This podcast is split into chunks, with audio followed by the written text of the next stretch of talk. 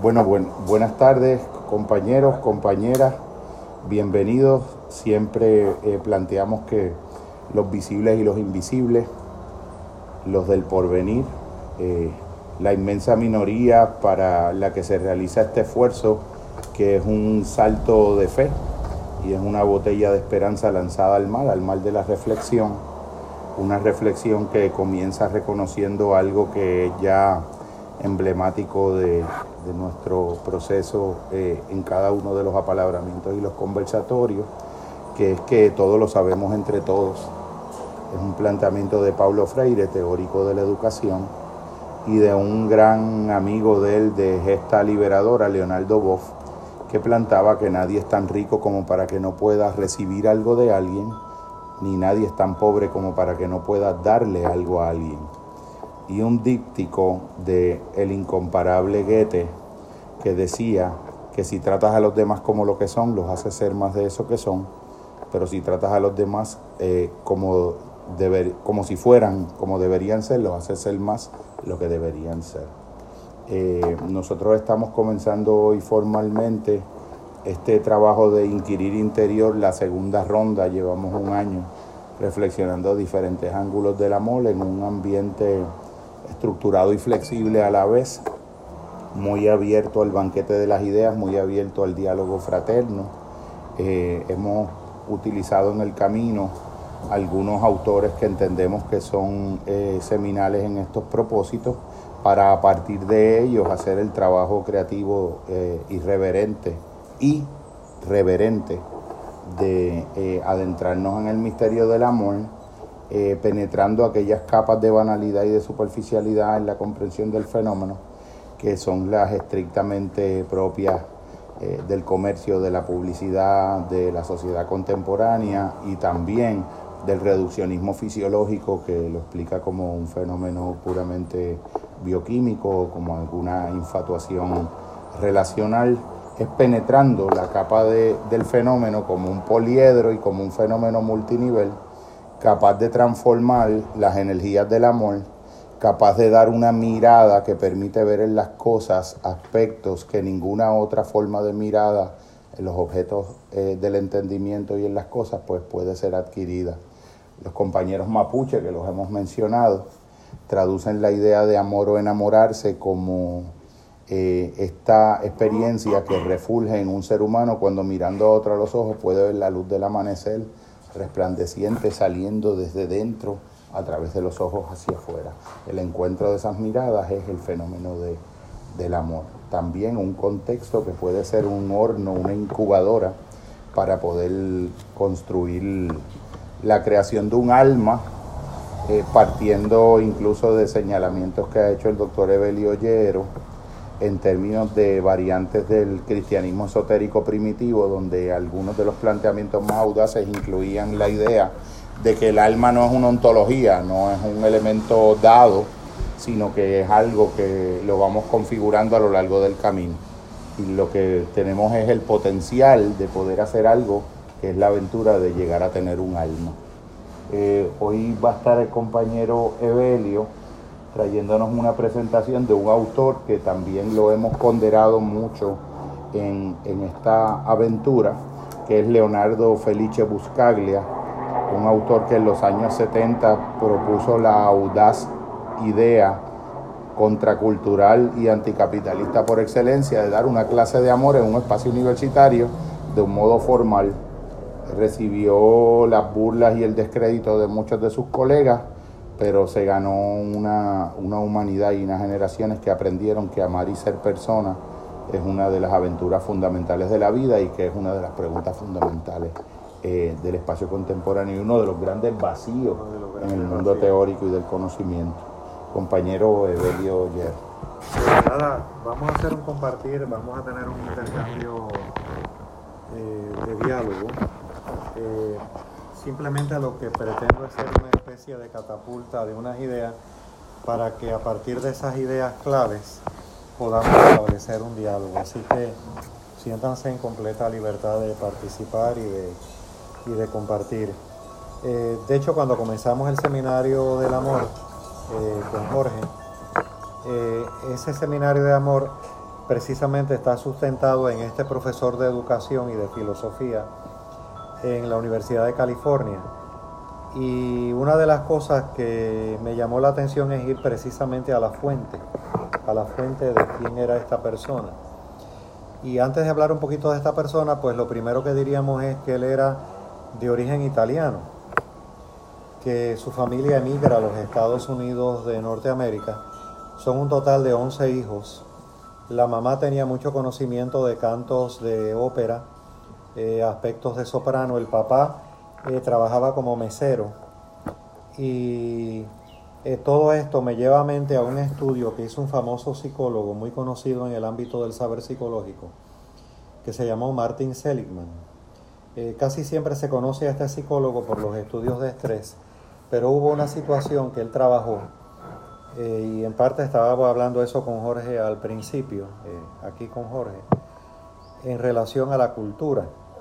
Resulta que en Pensilvania, para los años de 1960, el siglo pasado, había una comunidad en las montañas de Pensilvania llamada Pocono, una comunidad pequeña, Pocono.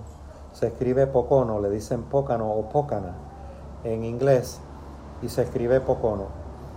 Esa comunidad pequeña era una comunidad italiana, era tan pequeña la comunidad que todos los de la comunidad se conocían. Había también una fuerte influencia italiana que estaba presente desde el siglo XIX.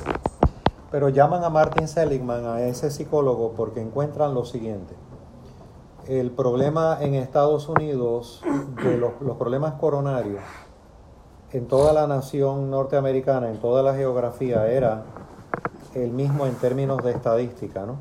Eh, primer causa de muerte, eh, los problemas coronarios y habían establecido unas estadísticas, pero cuando empiezan a mirar a poco, ¿no? Encuentran que las personas de problemas cardíacos era la mitad menos que el promedio que había salido en Estados Unidos. O sea, si había un promedio, pónganle 80 en toda la nación norteamericana de alta posibilidad de enfermedades cardíacas, resulta que en poco no era el 40. Entonces eso llamó la atención, invitaron primero a un grupo de nutricionistas. ¿Y qué pasa? Los nutricionistas dijeron no. Eh, pensábamos que la comida era diferente al ser ellos italianos, pero no es tan diferente no es significativa al momento de ver la, dinámica de la salud. Bueno, entonces buscaron para el área del ejercicio, el movimiento corporal físico, ¿no? Más o menos hacen el mismo ejercicio igual, todo daba igual. Bueno, aquí entonces tiene que haber alguna dimensión psicológica y, y ahí entra eh, Martin Seligman en acción, el psicólogo estadounidense. Bueno, ¿qué descubren? Para resumirles y entrar de lleno a Leo Buscaglia, pero que esto es una buena introducción a Leo Buscaglia, descubren que el pueblo era pequeño y que la influencia cultural italiana de 1960 era una influencia de mucho contacto humano. O sea, los italianos, hasta incluso me ha dicho un amigo que viajó hace un tiempo a Italia, a Europa, me dice que los italianos son como los más amables en la, si miras comparativamente en términos de la de la relación, incluso hoy en día, comparado con los mismos españoles, los franceses, o sea, un nivel de familiaridad, de contacto. Pero no solo ocurría eso en Pócono, sino que si alguien tenía pérdida de empleo, había unos sectores en la comunidad que ayudaban a esa persona a conseguir un empleo. Había un sentido de solidaridad. O sea, lo que encuentra Martin Seligman, ese psicólogo estadounidense, que fue muy famoso por el tema del estrés, es que las personas experimentar que yo tengo el apoyo de otros seres humanos, pero no solo de palabras, sino realmente.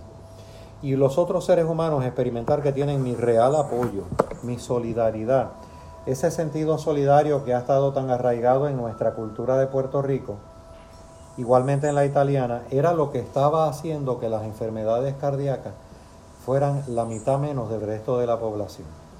Pues algo le pasó a la familia de Leo Buscaglia parecido. Él era venía de una familia italiana de 11 hermanos. Eh, aunque obviamente su despliegue fue en los Estados Unidos de Norteamérica, pero nace en un contexto familiar, en un ambiente familiar donde hay mucha solidaridad y mucho apoyo que contrasta grandemente con el enfoque, vamos a decir, individualista de la cultura estadounidense. El enfoque individualista de la cultura estadounidense, sin obviar sus grandes luminosidades, pero Este enfoque individualista es, pues mira, tú resuelves la situación, este es tu problema, esta es tu, problemática. Entonces, eh, ello le lleva al tener una madre tan amorosa que le cantaba a sus once hijos, eh, a piezas de óperas italianas, eh, al haber un sentido familiar tan hermoso, un sentido familiar tan, tan unido, tan parecido al nuestro, quizás más aún en otras épocas, ¿no? aunque eso pueda haber cambiado, pero incluso entre los propios italianos, pues le lleva a tener una percepción de que algo está pasando en la cultura, de que ese individualismo le lleva a pensar en el amor precisamente por esa familia amorosa en la cual él vivió. Entonces, eh, una de las cosas que le llamó la atención como educador, él se cría en la cultura estadounidense, le llama, pero le llama la atención un aspecto muy vivencial y fue la muerte de una estudiante de él. La muerte de la estudiante eh, le contrastó, le generó un gran choque porque la estudiante era amable, era cariñosa, una estudiante estadounidense, eh, tenía una mirada bien compasiva, una mirada bien comprensiva. La estudiante era altamente eh, participativa en las clases, altamente alegre, y en un acantilado en Los Ángeles, California, teniendo solo 20 años de edad, era la atracción del grupo y de las amistades en la universidad eh, se lanza, dejó su automóvil y se lanza por uno de los acantilados y se quita la vida. La muchacha lucía muy positiva y era de una calidad radiante en su personalidad, que a él le encantaba. Eso le dejó a él un impacto sumamente fuerte en su vida. Y esto está en el preámbulo del libro que se llama eh, Amar, Amor, o también Amar la experiencia suprema de la vida de 1984. Yo estaba teniendo un poquito de dificultad en la propia internet porque el libro no lo, no lo tenía, pero sospechaba que había algo en esa dirección porque eh, Jorge había comenzado el seminario del amor precisamente con Leo Buscaglia. Pero entonces la letra estaba siendo un poco pequeña, eh, utilizo mucho la computadora por mis clases, entonces mirando, eh, a veces me dolía un poquito la vista, digo, caramba, si yo consiguiera el libro. Pues mi esposa y yo hace como dos sábados vamos a Ana y yo vamos a San Patricio. Entonces estamos en San Patricio en la tiendita de Joy, que es una tienda de libros usados. Y están los libros ahí amontonados, ahora están un poco más organizados. Y entonces a la salida me dice Ana, mira Evelio, leo Buscaglia. Digo, pero espérate, aquí hay dos libros en uno, Amor y Ser Persona. Entonces cuando voy a Onda Independiente me dice, deme tres dólares nada más. Y esto es una joya, esto es una joya cualitativa. Por ejemplo, la introducción comienza con una cita del filósofo Soren Kierkegaard en el libro del amor, el libro del amor por excelencia de él. Dice la cita de Kierkegaard, engañarse a uno mismo sin amor es la decepción más terrible, constituye una pérdida eterna para la que no existe reparación alguna ni en el tiempo ni en la eternidad. Entonces, así es que comienza, comienza entonces el elemento también de la muerte de la estudiante, eh, el contraste con el proceso de, la, de su propia estudiante, la dinámica que le lleva entonces sobre todo, esa dinámica que ya él la tenía prefigurada de generar una clase del amor, cuando la plantea en la universidad le dijeron que no podía tener valor de ningún crédito y que no iba a cobrar por ella. Le dijo que estaba bien. Eh, cuando formalizan la clase en la universidad, eh, la clase tuvo más de 100 estudiantes y trabajaron juntos en la elaboración de un texto. Eh, y comienza pues diciendo en el preámbulo, no definimos nunca el amor y entendieron que el mismo, en términos de definirlo, es delimitarlo y sería perjudicial para el amor mismo.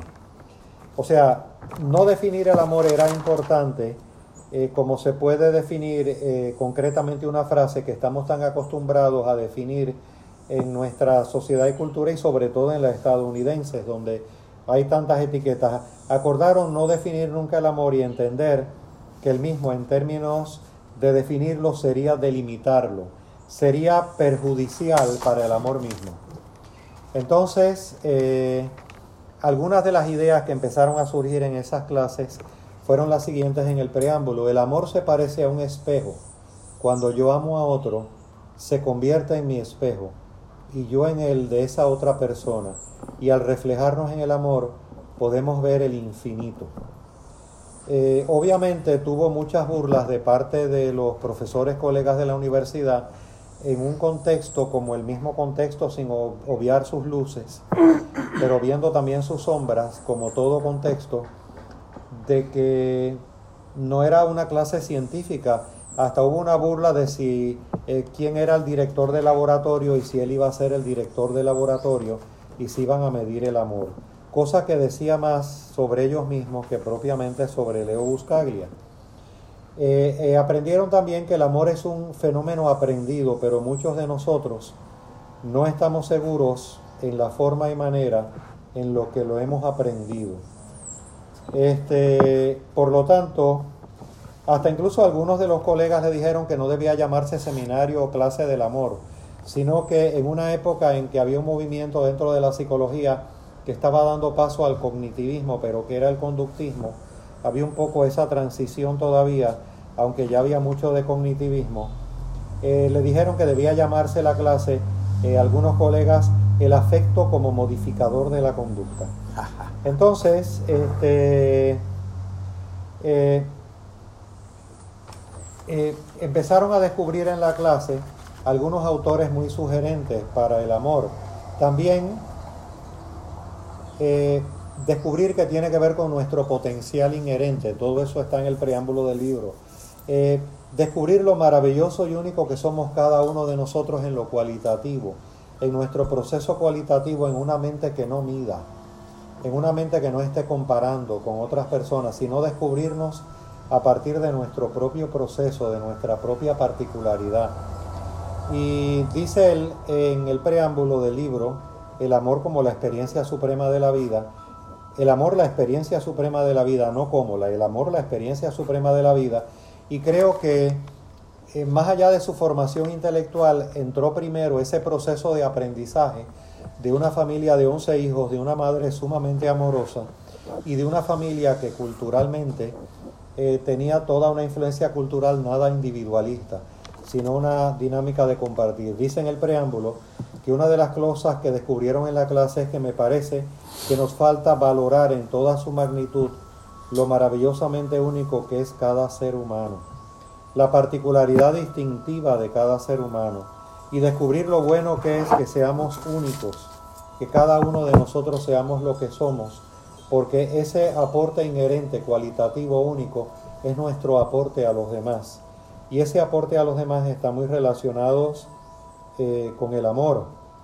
Eh, por lo tanto, una de las cosas que él descubre en la sociedad norteamericana es que tenemos la tendencia a establecer la tiranía de lo igual, ¿no? La tiranía de lo igual. Todo tiene que estar este, en el orden social estandarizado, todo tiene que ser igual, todo tiene que estar cortado por la misma tijera. Este, y ese elemento eh, le, le, fue muy, muy interesante en sus diálogos en las clases.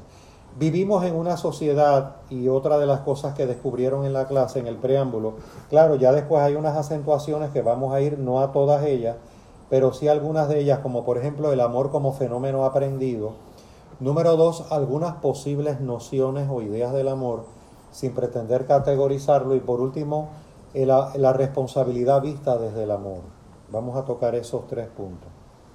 Vivimos en una sociedad que no se escoge a la persona por quienes son en sí mismas, sino por lo que poseen. Lo que poseen en términos materiales. O sea, Aquí se ve en él no solamente la vivencia y la experiencia de haber vivido en una sociedad como la estadounidense, sino de haber dicho explícitamente, haber conocido una figura como un Eric Fromm en la psicología, el que escribiera El arte de amar, donde eh, distinguió significativamente entre el ser y el tener. El ser, y aquí hay un eco muy claro de Eric Fromm, el ser es lo que somos en sí mismos cualitativamente. El tener pertenece al ámbito de la sociedad del capital o del capitalismo, donde se mide eh, sobre todo a partir de determinado hito en el tiempo como la modernidad en adelante, aunque claro, viene un poco de antes, pero sobre todo en este espacio-tiempo se mide la dinámica del valor humano a partir de lo que tiene, ¿no? Eso me recuerda un poco el cuento del principito, esa estandarización que señala Leo Buscaglia, y ellos también mencionan el libro del principito de Antoine de Saint-Exupéry. En una sociedad de astrónomos de Europa, un científico turco había descubierto un asteroide y presentó evidencia de la existencia de ese asteroide. Lo único que pasa es que lo hizo un poco antes de la revolución de Mustafa Kemal en Turquía, siglo XIX, y por lo tanto tenía su atuendo turco y tenía su sombrero fez. Pero en la sociedad occidental europea nadie le creyó. Pero un año después, que ya estaba utilizando traje y corbata, entonces este, presentó las mismas evidencias, las mismas pruebas, pero usando traje y corbata, pues todo el mundo le creyó. Todo el mundo le creyó. Este, hubo un ejercicio que mis estudiantes el jueves pasado eh, trajeron, eh, aún dando la clase virtual, fue abrumador el nivel de participación. ¿Cómo se llama Mustafa? Eh, no, el astrónomo no dice cómo se llamaba. Mustafa es el que hizo los cambios en Turquía. Ah. hacia occidentalizar Turquía. Ah, sí, sí, Entonces, Mustafa Kemal, el ah, político. Entonces, eh, duraba como siete minutos y es de Philip Zimbardo el efecto espectador. En Londres, Inglaterra, un individuo eh, de tez blanca, rubio, parece londinense, se pone una ropa como media de deambulante y está tirado en el piso pero está actuando. Y se llama el efecto espectador. Entonces, eh, la cara, parte de la cara está en el piso y decía en inglés, por favor ayúdeme, please help me. Pasaban personas por al lado y nadie hacía nada. El mismo individuo, un rato después, se pone traje y corbata se pone un traje como muy de tipo de ejecutivo empresarial y se acuesta boca arriba, help me, help me. Y aparecieron, eh, sir, do you need help? Señor, usted necesita ayuda. Llamaron a la policía. Y entonces cuando dijo que estaba actuando, bueno, la policía inglesa con mucha eh, sigilosidad y diplomacia, bueno, teníamos que ver que él estaba pasando una situación difícil. Entonces le preguntamos, bueno, ¿y qué pasó con el que era deambulante? Era la misma persona. Interesante, ¿no? Todo este, todo este esquema. Por lo tanto, las palabras y las etiquetas, y las etiquetas de tener. Eh, y en este sentido, para Leo Buscaglia perdemos mucho el tiempo. Eh, por lo tanto, la familia italiana, el nombre de, él fue eh, Felice Leonardo Buscaglia, y dice que él pensó mucho en su nombre, que si su nombre era Felice, que significaba que estaba relacionado con felicidad, pues que él tenía que buscar su felicidad y que la felicidad no estaba en ese tener. Eh, que él, eh, incluso ya, que lo estábamos hablando ahorita, Jorge, la, incluso en la década del 80, donde no había pandemia, en el contexto de la sociedad estadounidense, él había enfrentado problemas porque su familia, 11 hermanos, eh, descendencia italiana, pues había mucho el sentido del tacto, de tocarse y que él había tenido problemas en ese sentido del tacto porque percibía una distancia en la cultura estadounidense en esta dirección. Entonces, todo esto es el preámbulo para luego que veamos por qué él dice que el amor es un fenómeno aprendido, algunas nociones del amor y por último, el elemento del amor en relación con la responsabilidad, ¿no? que ahí también pues tiene lecturas de Kierkegaard. Este, por lo tanto, eh, ah, él estuvo en la cultura japonesa, visitó la cultura japonesa, Leo Buscaglia.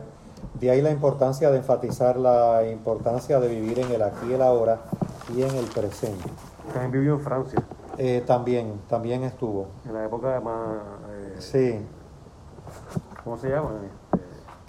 De la primavera de mayo del 68. Para esa época por ahí. Entonces hice algunas anotaciones para precisamente que entremos en un diálogo. Esto es la introducción, que entremos en un diálogo. Por ejemplo, en el amor como fenómeno aprendido. Les leo algunas cosas que me fueron muy sugerentes. Dice, y, ahora pues para compartirlo.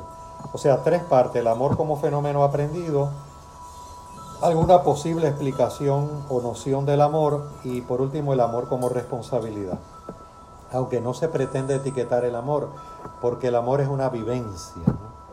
Eh, dice en el amor como proceso aprendido. Y ahora eh, les dejo la palabra a ustedes, dice palabras textuales de él.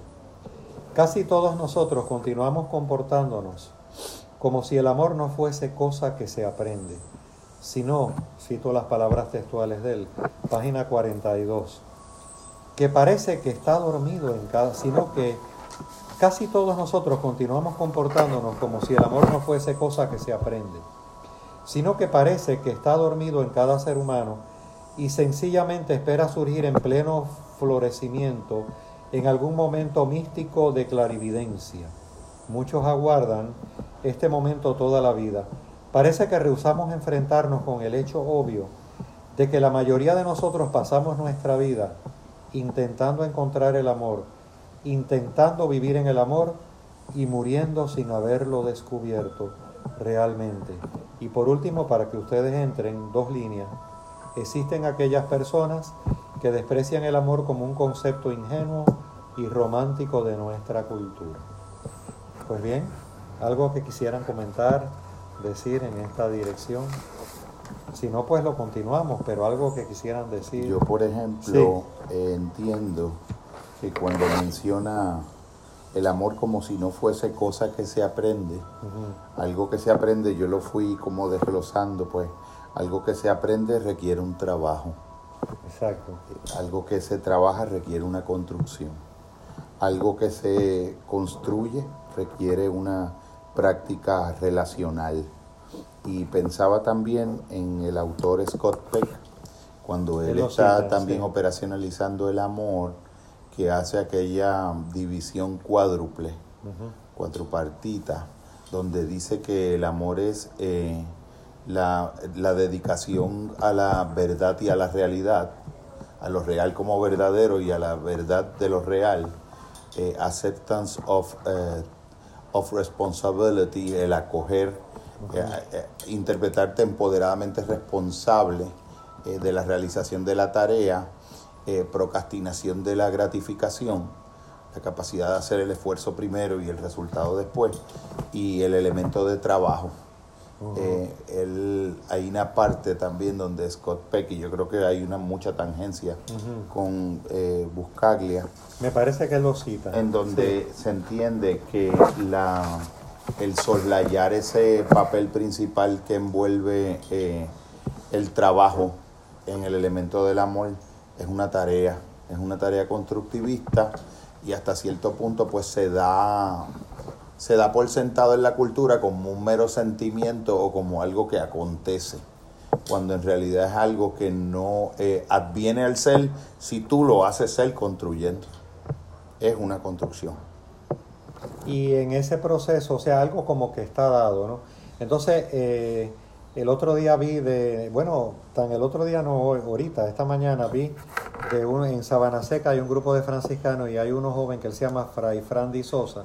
Entonces puso una cita muy interesante, reprodujo, decía que muchos quieren vivir la interpretación en la relación de pareja de Romeo y Julieta, olvidando que el amor de, de Romeo y Julieta duró tres días y hubo seis muertos.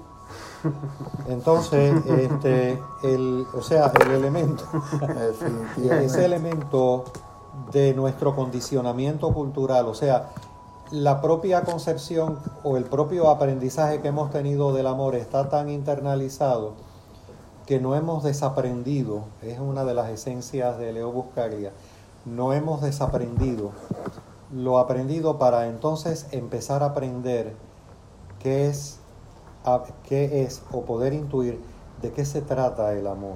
Una dimensión como, como de una responsabilidad con una tarea que no puede ser delegada, que no puede aplazarse.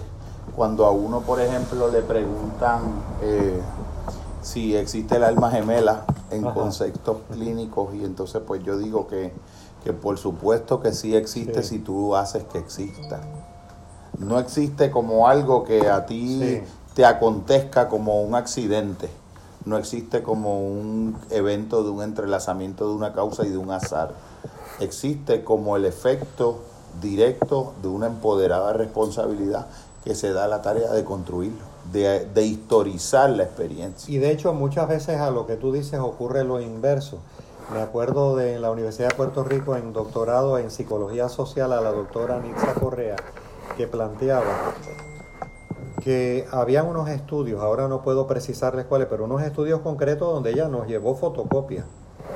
Lamentablemente perdí esa fotocopia que en el propio contexto del capital estadounidense se había desarrollado a partir de la carencia de amor, una idealización que lo exacerbaba Hollywood en la función del amor romántico, pero una exacerbación caricaturesca de ese amor romántico que está muy internalizada socialmente, que está muy internalizada. Yo le veo una asociación también, Evelio, a las distinciones que de felicidad eh, y de satisfacción genera Seligman en sus investigaciones también, cuando tú puedes asociar la felicidad o a la idea de, del efecto gratificante de una sensación placentera que tú te puedes procurar eh, versus la, realizas, la felicidad, que es un efecto consecuencial no directamente buscado, no porque quiero ser feliz, sino porque estoy realizando un sentido. Eso tiene también tendencia con Víctor Frankel, pues por ejemplo, la, búsqueda de un pudiera ser felicidad que pase por un Baskin Robin y desee un mantecado de chocolate y entonces me detenga allí en el auto y lo obtenga. Esa felicidad es de naturaleza muy distinta a la felicidad que puede ser el dolor de crear un hábito nuevo, poniéndome las tenis y lanzándome a caminar diariamente, que lo que me va a dejar son unos efectos incluso que en una dimensión de sensación serían aversivos y dolorosos, pero en una sensación de sentido serían verdaderamente autorrealizantes y sería una felicidad en un sentido diferente. Algo que ustedes quieran decir este, de lo que hemos dicho, algo que quieran compartir. El, el, tema es bien amplio. Sí, so, Este, vengo con, los oídos abiertos y como esponja. Y, a la misma vez, pues verdad, uno tiene como que su percepción de lo que es algo. So, reconozco que sí, que hay, hay, hay una labor envuelta, hay un trabajo envuelto. Em, no soy un experto en esta materia de lo que voy a hablar ahora, pero tiene... No, somos todos inexpertos, estamos en el No, te lo digo porque no pretendo saber más allá de lo que sencillamente he aprendido. Y para hacerlo corto, y para que otra gente tenga turno. En el amor como, como vibración, que es por donde entra la parte científica, diríamos, ¿verdad? Porque tiene que ver con la frecuencia. Pues en la yoga eh, hablan de cómo no es que esté encontrado con lo que estoy escuchando, sino más bien es como que complemento, pero es nosotros ya tenemos esto instalado en nosotros. Esto es una frecuencia vibratoria que existe debajo de las capas del ser que nos separan de nuestro ser. Por lo que decir que hay un trabajo, sí hay un trabajo, porque estoy tan desasociado de mi esencia que tengo que estudiarlo y entenderlo porque está tan romantizado por Hollywood que tengo que ser capaz de abandonar lo que ya aprendí y acepté. Y que solamente de esa manera voy a poder encontrar la autenticidad mía, genuina, de lo que es la sensación de amar y de ser amado. Pero sin embargo siempre sigue siendo una, un sentimiento, una sensación, una fibra interna que me hace vibrar, que me hace lo que ellos llaman allá en la India eh, la radiancia de vivir. Ellos le llaman ollas y que todos tenemos esto, pero no hemos separado. So, sí, eh, este lado del planeta está bien enfocado en descomponer para poder entender, pero aparentemente es porque nos hemos desasociado del verdadero sentir. Estás diciendo, Jorge, la esencia que, muy complementaria con Buscaglia, o sea, esa esencia original que tú describes, que está inherente en la espiritualidad de la yoga y de la India, que está presente en las grandes tradiciones religiosas de la humanidad, no, no estamos en vivencia con ella porque hay un condicionamiento social que nos ha llevado a un modo de aprender lo que es el amor que distorsiona realmente lo que es el amor. O sea, él está exhortando a un desaprendizaje de lo aprendido que inhibe, que da la impresión de que define el amor, pero lo que hace es apartarnos de esa esencia radiante. Inclusive tema, sí. creo que utiliza un cuento sufi. Sí, él tiene muchas tradiciones. para, para explicar Sí. lo que dice Jorge, que creo que en un momento tú habías traído ese cuento anteriormente, el año pasado, en donde está, te voy a hacer el cuento mal, pero lo que me Sí, recuerdo sí. así más o menos. No, no, pero, ajá, sí. Eh, lo que tú está recuerdas y esta lo persona. Esta persona se queda fuera de la casa, ¿verdad? Porque no tiene la llave para entrar a la casa. Y entonces un amigo le dice, ¿qué estás buscando? Ujú. No, Buster, no, no, no se quedó fuera de casa, estaba buscando la llave porque no, no parecía la llave de la casa. Y dice, ¿qué estás buscando? Estoy buscando la llave. Y le dice, ¿y dónde se te quedó la llave? Yo creo que se quedó dentro de la casa. Pero ¿por qué no buscas dentro de la casa? No, porque aquí hay luz. Y la casa está Exacto, oscura. Claro, Exacto. claro. Sí, lo, lo hablamos. Y también a mí me da una... Eso es eso, eso es lo que dice Jorge. Ahí me da Aquí una- hay luz y la casa está oscura, no quiero entrar para allá adentro. Es porque es una tarea.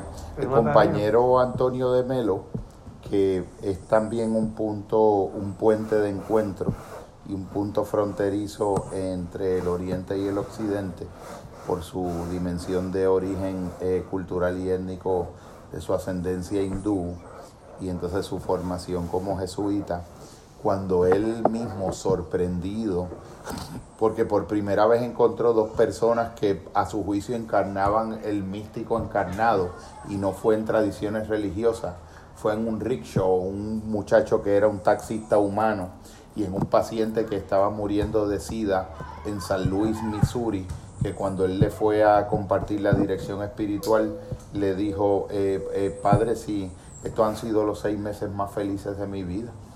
Desde que a mí me dijeron que me quedaban seis meses de vida, han sido los más felices. Y en el caso del rickshaw, era que tenía la felicidad ese día porque acababa de vender, le, le habían dado el último pago de su, para su cadáver en el mercado negro que él lo iba a vender y con eso él completaba el sellado de techo de la casa para su esposa y su hija y un dinerito para que pudiera llegar a la universidad porque las personas que se dedicaban a eso en su cómputo a él le debían estar quedando como dos años de vida. Cuando él ve esa radiancia de la que tú hablas, dice, pero es que yo estoy viendo esto y cuando tiene la experiencia encarnada directa dice, yo esto lo estuve viendo por 25 años en los evangelios siempre sin haberme dado cuenta.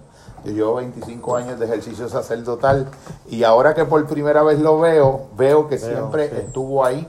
Es la idea del conviértete en lo que eres. Cuando él va a enseñar esto, dice, ¿cómo es posible que la esencia de lo que yo he aprendido en 30 años, que la puedo enseñar en unos breves mm, 10, 15 minutos, que lo que se necesitaría es un nivel de entendimiento de un niño de 10 años para entenderlo y que pudiera cambiarte la vida para siempre, porque a la gente le toma 10 años, 20 años, 30 años, toda una vida, nunca lo que pudieran entender en ese momento. Y él llega a la conclusión Sí. que el problema es que tendrías que desaprenderlo todo para que te esté evidente. El planteamiento es completamente evidente, pero es evidente cuando lo has desaprendido todo, cuando has hecho esa deconstrucción, porque en el fondo nosotros vivimos una deformación cultural que de algún modo hace que tengamos que ser contraculturales radicalmente para que lo que debiera ser obvio, que ya no, no, no, los, no, los, no lo es por nuestra deformación cultural, volver a adquirir esa recuperación.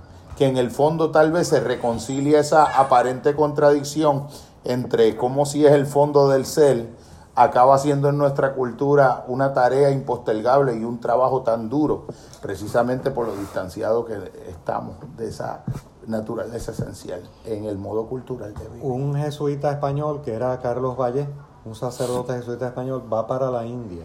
Entonces los primeros días él está en la India, después se quedó gran parte de su vida hasta, hasta su fallecimiento en la India. Eh, pero los primeros días que se está familiarizando con la, con la cultura hindú en otro momento, en otro espacio-tiempo, eh, ve que hay un lugar colectivo, no había agua potable en el lugar, entonces había un lugar donde habían como unos tres grifos o plumas de agua donde por la mañana iban las personas a buscar el agua, las personas de la comunidad, y entonces estaban allí buscando el agua y hacían su fila y compartían. Pero él dijo, caramba, eh, con su mentalidad occidental española, él dijo, bueno, esto es a las 9 de la mañana, yo debo levantarme a las 8 para buscar dos cubos de agua, así evito el gentío y este, voy para nuevamente mi casa. Bueno, cuando al poco, a los pocos, a las pocas horas, padre, este, la comunidad está un poco molesta con usted. Dice, pero ¿cómo que, qué fue lo que yo he hecho? Este, dice, sí, porque usted se han dado cuenta, algunos de ellos, y la voz se ha regado de que usted ha ido a buscar agua antes, y al usted, y usted no ha ido a buscar agua con nosotros. Dice, bueno, porque es que tengo otra gestión. Dice, sí, pero usted no está compartiendo con nosotros. Porque el momento de, hacer la fila del agua era el momento de compartir. Para usted solamente el pragmatismo de buscar agua era un utilitario. Exacto. Le Entonces, quedaba eso. Exacto. Entonces se dio cuenta de, de esa alma colectiva que hemos perdido este, en Occidente. Entonces, eh, otros elementos, fíjense, este, otros elementos, ninguna persona puede sustraerse totalmente de las presiones e influencias culturales. Y aquí una de las cosas que habla en, ese, en este capítulo del amor, específicamente como un fenómeno aprendido, eh, que pone una cita de Herbert Otto, dice, todos nosotros funcionamos utilizando una pequeña fracción de nuestra capacidad para vivir plenamente el significado total de amar y sentir inquietudes, de crear y aventurarse. Por consiguiente, actualizar nuestro potencial podría ser entonces la aventura más fascinante de toda nuestra vida. Pero ¿qué pasa? Eh, el propio condicionamiento, ¿dónde comienza? Dice Leo Buscaiga y también grandes teóricos de la psicología. ¿Dónde comienza la influencia social? Pues en el hogar, en, ese núcleo llamado el hogar. También en ese núcleo llamado el hogar se ha enfatizado en el refuerzo y en el castigo. En el refuerzo y en el castigo. Él está mirando sobre todo la sociedad estadounidense, pero también en términos humanos se ha enfatizado el refuerzo y el castigo. Por lo tanto, un amor condicionado. Un amor condicionado está sujeto a la condición de que yo de que yo eh, te amo si tú, o sea, por ejemplo, si te portas bien, Santa Claus te va a traer juguetes. Si no te portas bien, Santa Claus no te va a traer juguetes. O los Reyes Magos no te van a traer juguetes. Entonces se va inculcando un proceso condicionado donde entra también pues la noción misma que la no usa esas palabras textuales, pero se está refiriendo a esa noción del capital que todavía se intensifica más en, el contexto de Leo Buscaglia y es que yo gano a cambio. O sea, la lógica inherente es, eh, si yo doy, ¿qué es lo que yo gano a cambio? Porque yo tengo que, ganar algo. Este, eh, y se olvidan que en la espiritualidad, como por ejemplo en los sufíes, ahora no recuerdo de los sufíes quién lo dijo, que son los místicos musulmanes, dijo, no dejes de hacer el bien a los demás, porque un día cuando menos te lo imagines, ese bien te será devuelto en el desierto. En el, en el desierto, cuando estés en el desierto. Ese bien te será devuelto en el desierto. Pero entonces, eh, hemos estado en una sociedad donde... Este, sí, no, no, adelante. Esa diferenciación de, de esperar algo a cambio, ¿tú crees que lo podemos ver en la iglesia, en la religión católica, entre no sé, me dijo que este grupo, a los esenios o los grupos que se quedan por Oriente y los de Roma. Bueno, yo, yo veo por donde viene tu pregunta, Miguel. Yo creo que el problema ha sido un problema de sé la si explico bien lo que quiero. No sé si explico bien lo que quiero. Perfectamente, si te entendí bien. Eh, no ha habido un planteamiento adecuado del mensaje profundo del cristianismo, sino más bien eh, también la iglesia formando parte de la cultura y muy lejos de justificarla, ha tenido ese elemento de retributivo. Retributivo es eh, yo te doy, tú me das. Y esa proyección humana, cultural, se ha extendido a la espiritualidad, lamentablemente. Se ha extendido a la espiritualidad. No sé si es por ahí que es tu, tu pregunta. ¿Sí? Pues que básicamente esa fue la, la enseñanza católica que tuve yo y tuvimos mi hermano y básicamente mis amigos fue esa.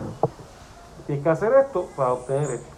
Exactamente, sí, el elemento... O sea, no sé si... Que yo no creo que le es inherente al catolicismo como no le es inherente a ninguna forma institucional del, del cristianismo, ni tampoco en el mundo oriental. Yo creo que le es inherente a la condición humana en un nivel estructuralmente inmaduro de funcionamiento. Ahí, por ejemplo, pienso yo que es bien útil No, pero, pero mi, mi, mi duda viene porque no sé si, bueno, si en los esenios, yo creo que no está esa visión. ¿Te refieres al grupo de la época de Cristo en los Ajá. esenios? Bueno, ahí había una visión mística, aunque también Que para no encontraron... entender ese, que no, me, me fui atrás, pero bueno. Bueno, pero me, me Es que parece... todos esos niveles de funcionamiento están participando simultáneamente en todas las coordenadas de la historia. En todos los Sí. momentos históricos hay gente que tiene relaciones utilitarias con la dimensión de lo sagrado, hay gente que tiene relación bancaria con el conocimiento, como decía Paulo Freire. Exacto. Hay gente que tiene Sí. una relación eh, transaccional comercial con, con lo espiritual. Hay gente que se mueven en paradigmas de, de retribución y de miedo y de castigo. Pero eso, eh, adscribirlo como un elemento indisociablemente vinculado con una visión teológica o con una revelación específica, es un nivel de funcionamiento inmaduro que, que, a ese que lamentablemente social. se institucionaliza y se fosiliza Sí. y, y a veces se manifiesta de un modo predominante en unos momentos históricos, pero en cada momento histórico, en cada grupo confesional, de- porque en el, en el agnosticismo se puede dar el fenómeno. Es un nivel de inmadurez en el funcionamiento mental, pero no en el funcionamiento mental eh, intelectual, sino en la condición moral cuando tú, el, el- el elemento fundamental, la idea fundamental de bien y, del bien y el mal, en, al nivel más inmaduro, es preconvencional. El bien es lo que me da la gratificación y lo que me evita el castigo. En ese nivel básico se pueden, eh, se pueden organizar prácticas sociales, modos de funcionamiento en- de- al interior de espacios Y institucionales, religiosos y religioso. laicos también, porque en los funcionamientos corporativos es lo mismo. ¿Mm? En las corporaciones. Es, eh, yo creo que es un fenómeno humano que a uno le resulta como doblemente incómodo verlo en el espacio de lo espiritual y de lo sagrado, porque precisamente para uno ese es el espacio que debe asignarse a sí mismo responsablemente la tarea de crear condiciones para trascender eso.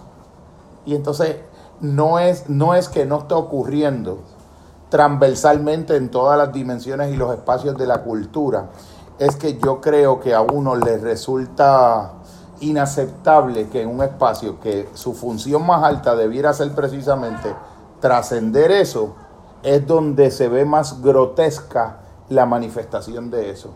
Pero no le es inherente al cristianismo, le es inherente a la condición humana y, y se manifiesta grotescamente en el cristianismo. Incluyendo sacerdotes. Aunque tampoco podemos generalizar, pero está ese elemento, está ese elemento. Mi visión fue diferente. Mi visión fue, aunque yo crecí también en, en el propio, eh, el, el Colegio de la Merced, igual que tú, pues yo tuve acceso a una espiritualidad que se daba coyunturalmente en el catolicismo, que era la de mi abuelita, la de mi abuelita que tenía un segundo grado, que no sabía eh, leer y escribir, que aprendió a leer y escribir para hacer este, un ejercicio devocional y un sacerdote de mi comunidad, que era un sacerdote Paul, que estaba absolutamente comprometido con la causa de los pobres y con las obras de la misericordia como su teología básica. Entonces, ahí ya no era padre José Gallegos, ahí ya no era Martín de Garamendi, eh, eh, Sí, se sí. daba el fe- ni era el, el grupo eh, de, cuando estabas tú en el Colegio San Ignacio y Gregorio. Andújar, eran otra cosa porque como me enseñó también don Arturo Virgilio Dávila, que lo honro en este momento, un espacio eh, la iglesia santa y prostituta a la vez. El lugar donde misteriosamente convergen lo mejor y lo peor simultáneamente. porque también es el espacio de Ernesto Cardenal, también es el espacio de Gustavo Gutiérrez, también el espacio de Leonardo Boff. De teólogos de la liberación, de otras visiones. Pero lo, lo sacaron a eso. Eh, Miren claro. qué interesante este aspecto, palabras textuales tratando de de, de Leo Lo Buscaglia. Miren esto, palabras textuales. Dice, en ningún lugar en este primer tópico, subtópico, porque son varios subtópicos, vamos a ver solamente tres, porque son, son sobreabundantes. Y quizás en otra ocasión pudiéramos ver otras, otras dimensiones en Leo Buscaglia. Dice, en ningún lugar el amor en términos de cómo está influido por el condicionamiento social y cómo ese condicionamiento social distorsiona el verdadero amor. En ningún lugar a lo largo de su camino ha estado directamente expuesto el amor como un fenómeno aprendido.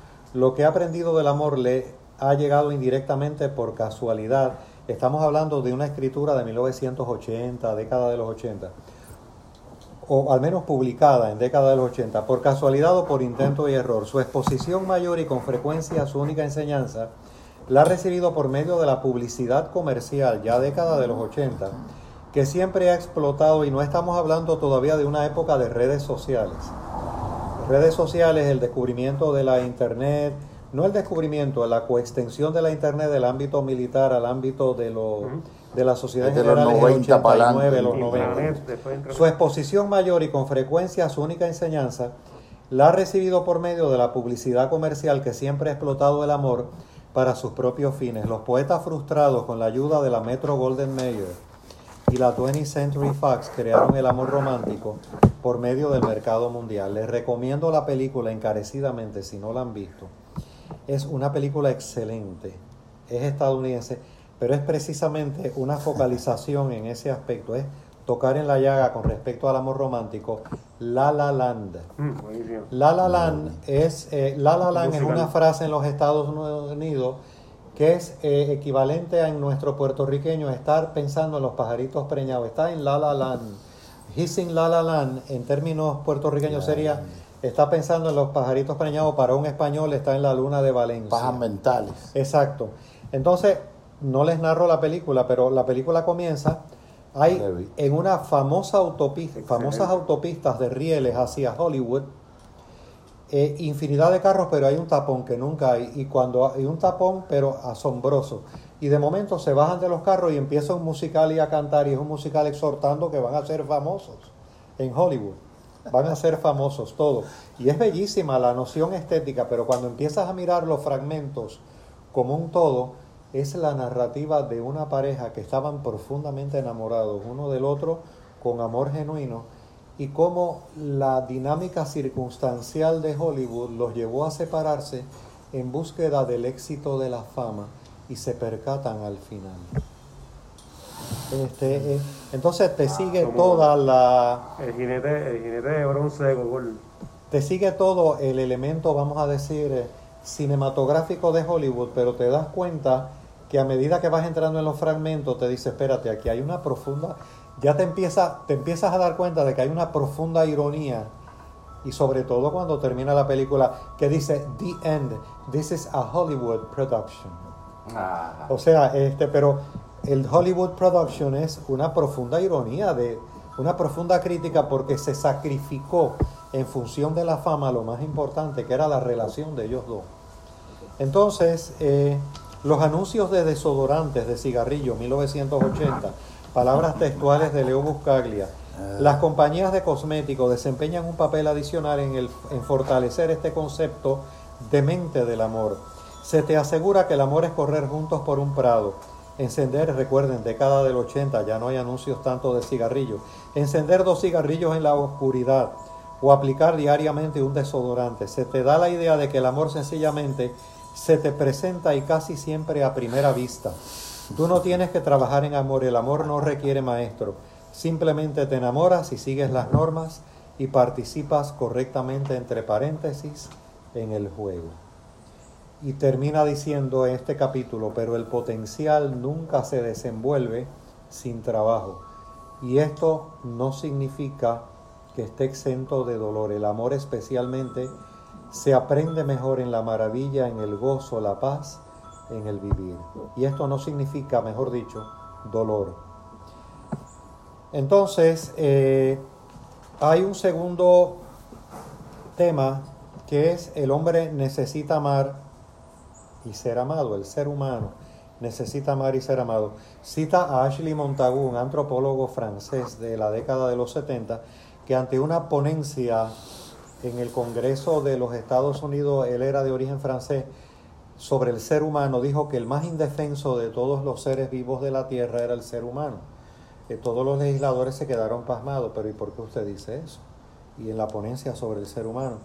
Bueno, digo eso porque los peces ya en su código genético saben nadar. Nosotros tenemos que aprender a nadar y es con ayuda de otros seres humanos. El único momento en que el ser humano es fuerte es cuando entra en contacto solidario con otros seres humanos. Mientras tanto, es más vulnerable que un simple pez.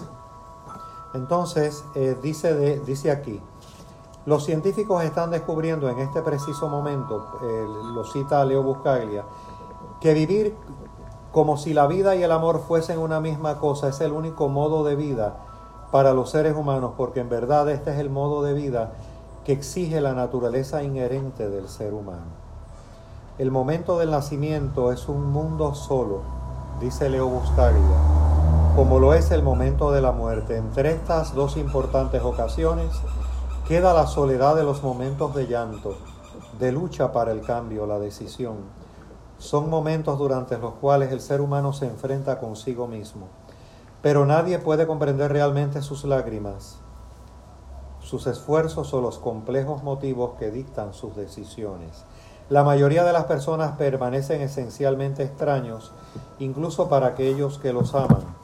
Y ahí comienza una noción del concepto de soledad, que guarda mucha relación con ese sentido de Eric Fromm, de que necesitamos amar y ser amados en función de trascender nuestra soledad inherente eh, de manera constructiva y que el modo constructivo es el amor. Casi como cuando Eric Fromm decía en el epígrafe del arte de amar, el amor es la respuesta al problema de la existencia humana. Exactamente. Pero la respuesta es algo que tú tienes que dárselo a, a la existencia humana. Exactamente. No te viene dado. No te viene dado. Está ahí potencialmente para trabajarlo. Este, pero definitivamente viendo el preámbulo, él tuvo un choque muy fuerte porque aunque él se desarrolla y crece en los Estados Unidos, tiene una formación muy italiana en ese sentido. Entonces le choca el individualismo. Imagínate una familia, Jorge, de 11 hijos. No sé si tú... esta tiene problemas en la escuela porque... Sí, sí. Él era muy táctil. Exacto, exactamente. era muy llamaban táctil. A llamaban a la casa, que este niño es un toquetón, tú sabes, que y, y también había una anécdota que él cuenta, que yo creo que viene también a, eh, eh, coyuntural en el momento. Él cuenta que cuando era niño, el papá una vez llegó a la casa y llegó llorando, estaba muy compungido y le dijo a la mamá, que habían unos negocios en el comercio que habían salido mal y que se había ido a la quiebra y que probablemente tendrían que entregar próximamente la casa. Y que él dice que al otro día la mamá cogió un cochinillo donde tenía un dinerito guardado, rompió el cochinillo y se fue y compró las mejores pastas, las mejores salsas, las mejores carnes. Y entonces preparó una tremenda cena. Cuando él llegó le tenía una fiesta y entonces ella dijo, si nos vamos a ir a la quiebra, de todos modos, nos vamos a ir a la quiebra haciendo una fiesta, tirando una casa por la ventana. Entonces, él dice que la memoria de felicidad de ese momento, que convergentemente estaba al, al lado de una tragedia familiar económica, lo determinó para siempre como alguien resiliente y optimista de que aún en la más desfavorable de las circunstancias tú podías dar una respuesta como la respuesta de afirmación de felicidad que dio la mamá en ese momento antes de ir a una quiebra.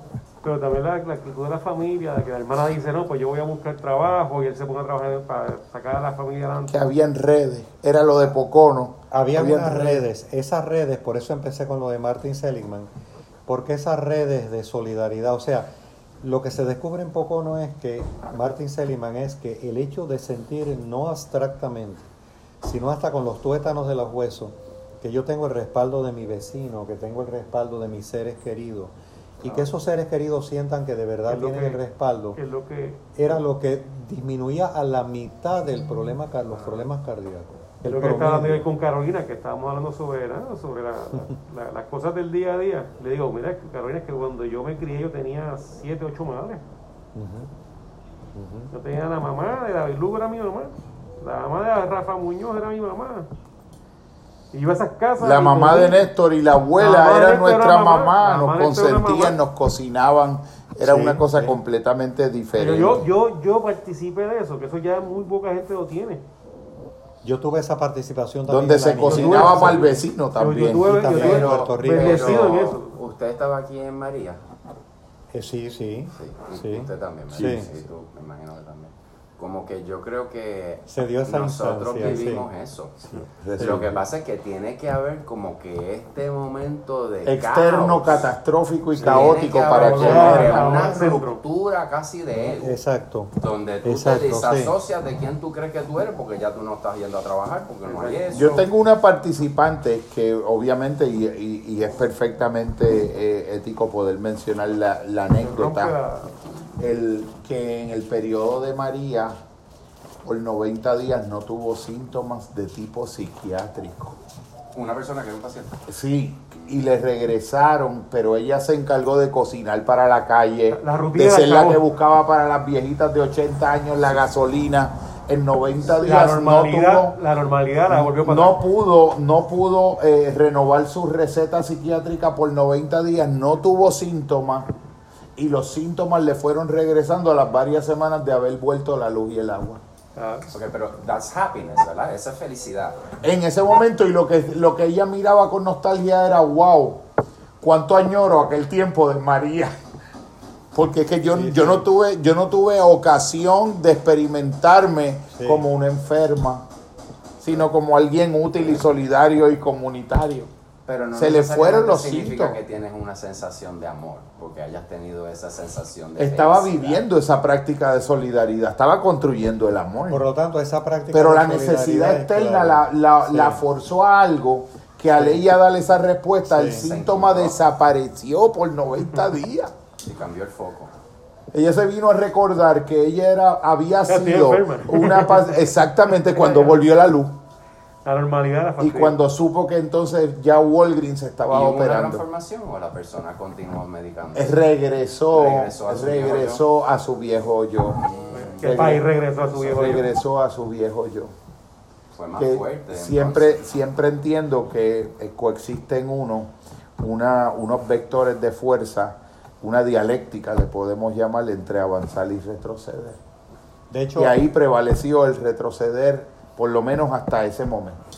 De hecho, encontré que esa dinámica, eh, anclado en, en la filosofía de Soren Kierkegaard, el, el psiquiatra inglés que generó el movimiento llamado antipsiquiatría, Ronald Lane, encontró que cuando devolvía a su contexto nuevamente a las personas con las que estaba trabajando, esas personas volvían a desarrollar los síntomas. O sea, cuando lo devolvía nuevamente a su al entorno donde estaban afectados. Yo tuve una persona Sí.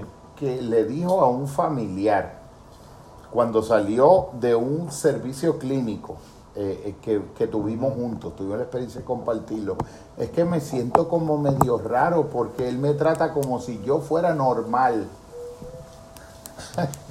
Cáptala, me siento raro. Sí, sí.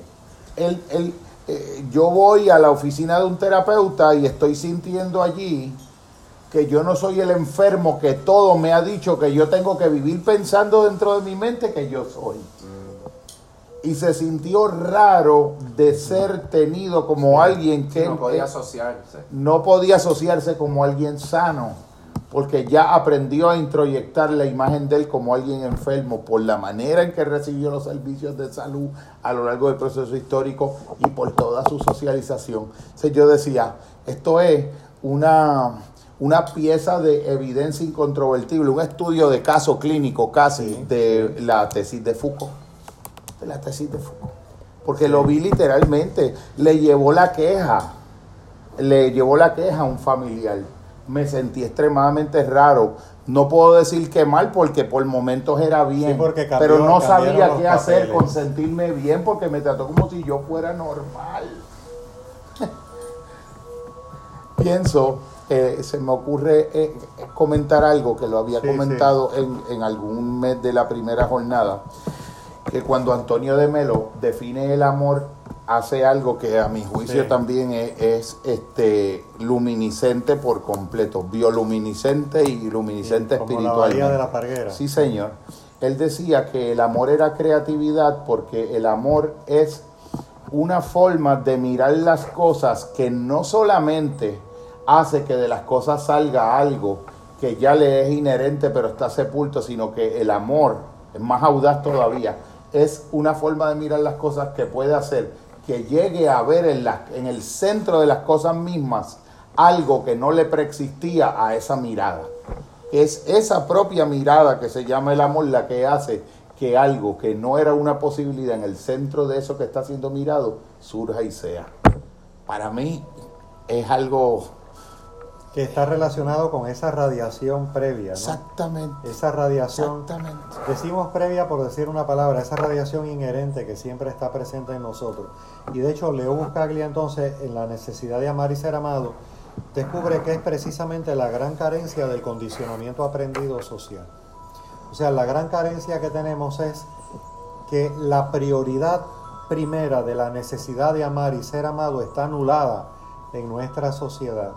Está totalmente anulada por un sentido, por una diversidad de factores, pero de una manera predominante el materialismo de, de la sociedad del tener, en eso tiene una influencia muy marcada de Fromm, a la influencia de ser, a la influencia de ser. Yo pienso también, y, y me gustaría como eh, eh, comentarlo, la palabra gracia suele asociarse con connotaciones estrictamente culturales, religiosas y de algunas tradiciones, pero la palabra gracia en un sentido amplio, y yo, yo abogo directamente porque eh, la palabra gracia sea eh, de algún modo liberada de algunas formas de secuestro teológico o de algunas maneras de interpretación, la dimensión de lo gratuito, de la gratuidad, de lo que es irreductible a transacción, de lo que es irreductible a intercambio.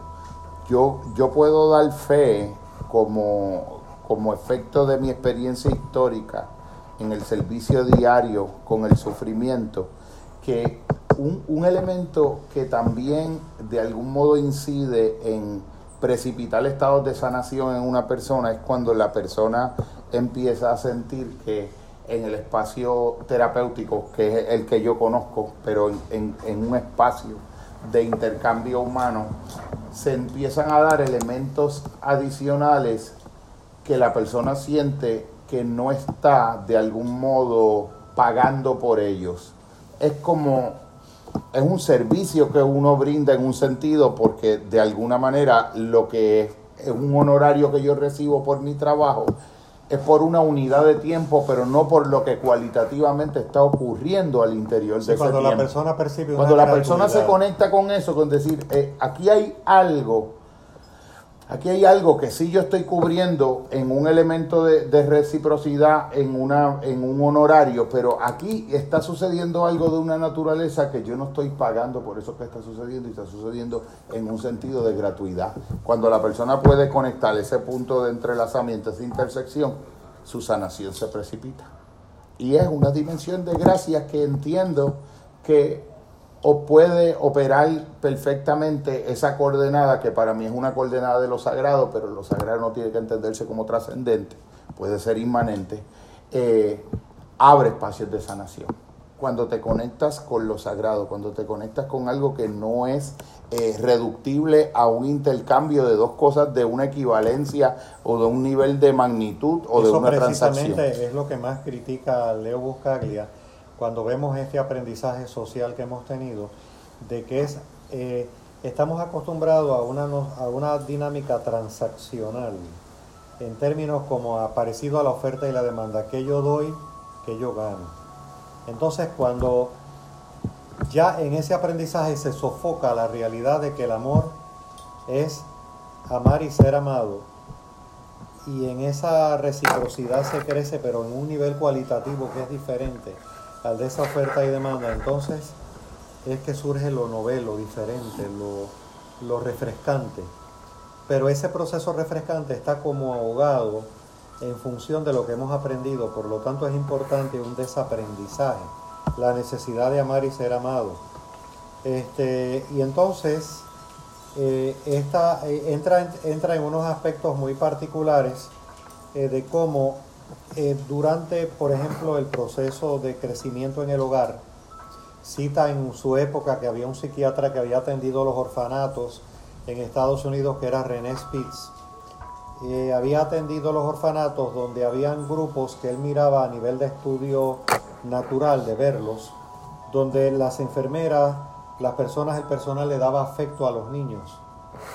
Y versus, a diferencia de un lugar donde había una gran impersonalidad, orfanato, y cómo eso marcaba una diferencia significativa en el modo de ser, de, pensar, sentir y actuar, al grado de que hasta incluso algunos niños morían.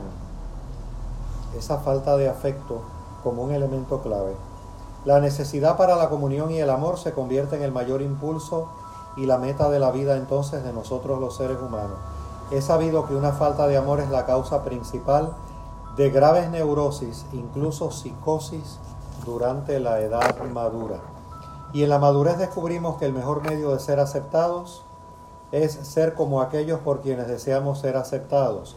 De modo que nos adaptamos, aprendemos a jugar al bridge, leemos bestseller, organizamos cócteles parecidos, construimos casas parecidas, nos vestimos adecuadamente según normas de grupo, de modo que podamos experimentar la sensación aparente de comunidad y de seguridad. Y entonces pasa a una gran preocupación que a él le genera todo este proceso. Y la gran preocupación es cómo el mundo de la academia donde él entró no ha logrado eh, estudiar el amor eh, con un nivel de reflexividad y profundidad como lo merece, siendo la primer necesidad humana en el ámbito de la educación, en el ámbito de la psicología. Entonces entra a lo que intenta buscar una definición de lo que es el amor. Pero ¿qué pasa? El problema radica en que ya en ese proceso aprendido de lo que es el amor, se ha creado como una multiplicidad de definiciones del amor, precisamente para no definirlo. Una especie de polisemia, pero que polisemia es una posibilidad de diferentes significados, pero que entonces al haber tantos significados de la palabra amor, ha pasado a significar todo y no significa nada. Definitivamente. Y entonces dice que esa es la gran dificultad en un contexto científico donde se busca definir, donde se busca explicar, o sea, choca con, con ese cientificismo de la época. Entonces, que no están de la época, tú y yo lo sabemos, que no están de la época. Es interesante que comienza eh, una cuestión de definición con la cita eh, de la espiritualidad cristiana de Primera de Corintios 13. El amor es paciente y bondadoso, el amor no tiene envidia, no es jactancioso, no se hincha. El amor no es injurioso ni egoísta ni se irrita. El amor no es rencoroso. El amor no se alegra de la injusticia, se complace en la verdad el amor nunca deja de ser, nunca cesa su fe. Nunca deja de ser, nunca cesa su fe, su esperanza y su paciencia. El amor es eterno. Por ahora existen estos tres aspectos, fe, esperanza y amor, pero de los tres el más importante es el amor. Eh, por lo tanto, aquí entra a preocuparse cómo es que la academia no ha entrado en este aspecto, pero entonces intenta dar una definición del amor. Y ya es interesante que vuelve eh, a los aspectos del contraste con lo social e ir descubriendo en ese desaprendizaje para volver a reaprender lo que es el amor, que es el amor. El amor es muchas cosas, quizás demasiadas cosas, para ser definitivos al respecto. De modo que aquel que intenta una definición exacta corre el riesgo de acabar siendo vago o nebuloso sin llegar a ninguna parte. Ya hemos dicho que cada persona ha aprendido y, ha aprendido y continúa aprendiendo sobre el amor de un modo individual y único. Esperar que él comprenda la palabra cuando otro la utiliza de un modo distinto al sentido general es esperar un milagro. Si uno dice a otro, amo el pastel de manzana, no queda ninguna duda de que me ha gustado el postre de manzana.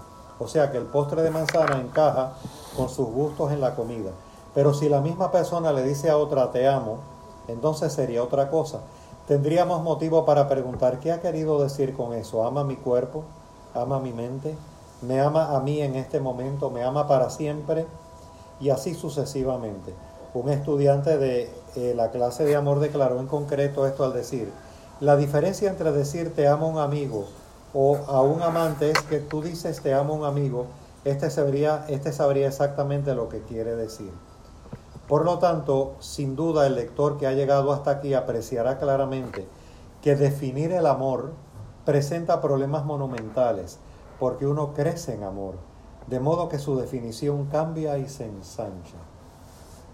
Por lo tanto, está más cerca de un aspecto existencial que, semántico. Eh, este, mi propósito al escribir este libro precisamente es compartir algunas ideas respecto a estos aspectos del amor. Y él dice, el amor es una reacción emocional aprendida, es una respuesta a un grupo aprendido de estímulos y respuestas. Como todo comportamiento aprendido, se efectúa por la interacción del que aprende con el mundo que le rodea, la habilidad para aprender de la persona y el tipo y la fortaleza de los refuerzos presentes, es decir, la gente responde como responde y hasta qué punto responden a este amor expresado. El amor es una interacción sin, claro, él hace la aclaración sin pretender definirlo. El amor es una y sujeta a discusión. El amor es una interacción dinámica vivida durante cada segundo de nuestras vidas. Todas nuestras vidas, por tanto, por tanto, está en todas partes y en todos los momentos. Por esta razón a mí no me convence la frase, dice él, enamorarse no creo que uno entre o salga del amor. Uno aprende a, reaccionar de un modo determinado a cierto grado de estímulo específico. Esta reacción será el índice visible de su amor. Les dejo esa idea. Adelante. Me hace pensar, pienso varias cosas. Pienso que él, cuando él renuncia por adelantado, o advierte por adelantado los riesgos y los peligros inherentes de intentar una reducción conceptual en la definición del amor, eh, por decirlo de algún modo, una idea clara y distinta de tipo cartesiano respecto al amor. Que la ve, la ve inherente en la academia tradicional.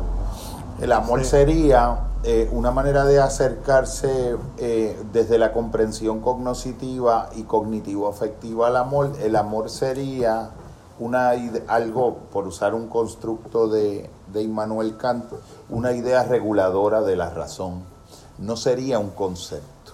Sería algo como cuando se piensa sobre la libertad, que si la define cerradamente dejó de ser libre cuando piensas sobre el alma, que si la defines reduccionistamente o teológicamente también se encierra. Y para ahí radica la dificultad en la academia de su rechazo e incluso todas las burlas y por qué no le llama mejor a su clase en vez de seminario del amor este el aprendizaje eh, eh, un nuevo aprendizaje en la modificación de la conducta, porque en ese espacio-tiempo pues permeaba... Como que lo, operacionalizarían como un sistema de algún modo cerrado. La idea misma del libro de Rudolf Otto de los Santos, la irreductibilidad esencial de lo sagrado, porque si bien es cierto que hay un componente racional en ciertos fenómenos complejos, que sí es susceptible a reducción conceptual, es lo menos representativo del fenómeno, lo que es reductible conceptualmente. Y yo creo que en el amor eh, ocurre, pero no quiere decir porque él está intentando la tarea está intentando, pero siempre de un modo abierto. Un desdibujar, de un modo abierto, como en esas pinturas del budismo donde aparecen los trazos, no las formas definidas, como en la pintura occidental, que entonces aparecen formas muy definidas hasta se habla de la pintura conceptual, ¿no?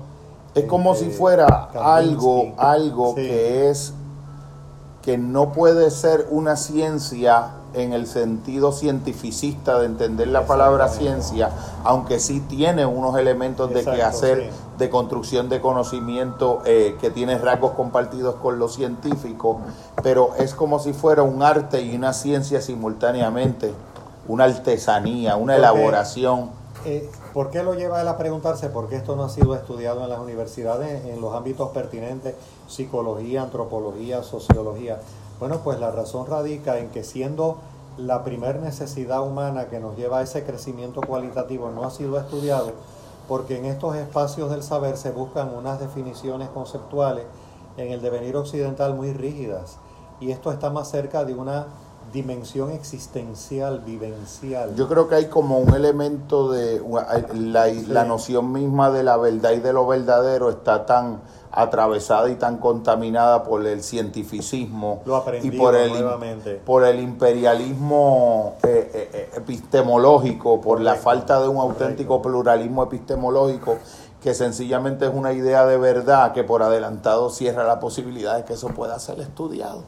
Exactamente, desde esas coordenadas. que pueda ser estudiado porque es como cuando tú tienes una idea de lo que es un, un espacio de investigación es como si pareciera que esto no puede ser un espacio de investigación porque no hay una variable dependiente, una variable independiente, un estudio eh, experimental o, de, búsqueda de causalidad, porque el espacio conversacional profundo, como en su momento lo intentó modelar el gran maestro Jiddu Krishnamurti, que también aquí le hemos rendido un gran honor, y lo intentamos de algún modo eh, reproducir modélicamente desde la admiración las prácticas de la enseñanza pedagógica emancipadora de Pablo Freire, donde en realidad tú no estás Tú no estás enseñando algo en términos de una información que tú tienes o de un objeto del entendimiento que tú te lo transmites al otro y el otro reproduce el objeto, sino que lo que el otro está reproduciendo es el proceso rico del entendimiento y él crea él mismo ese objeto,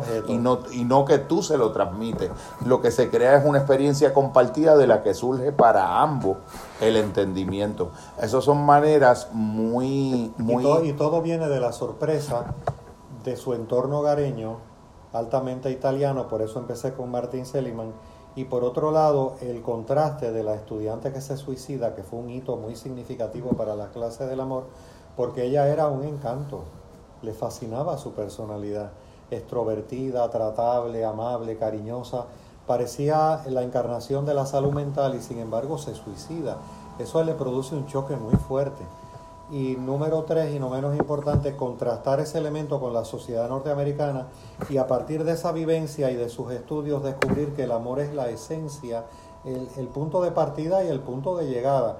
Y cómo la academia entonces no lo entiende y entra pues a ese aspecto semántico. Y que lo más fundamental para lo humano, lo más esencial para la construcción, preservación, cultivo, ensanchamiento, de experiencias de sentido y de luminosidad comienzan a ocurrir cuando tú has dejado atrás el utilitarismo, el pragmatismo en el conocimiento, las reducciones conceptuales de las cosas, el sistema de medición y de predicción y de control como criterios únicos para definir que algo se conoce.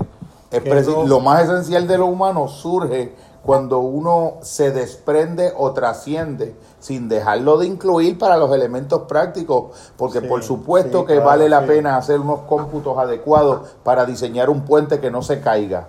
Por hay unos ámbitos muy particulares en el humano donde ese tipo de saber es útil y es luminoso, pero la extensión transversal a todo, como si esa fuera de una de las formas de hacer conocimiento, la forma de conocimiento, la forma de verdad, la objetividad como medida última.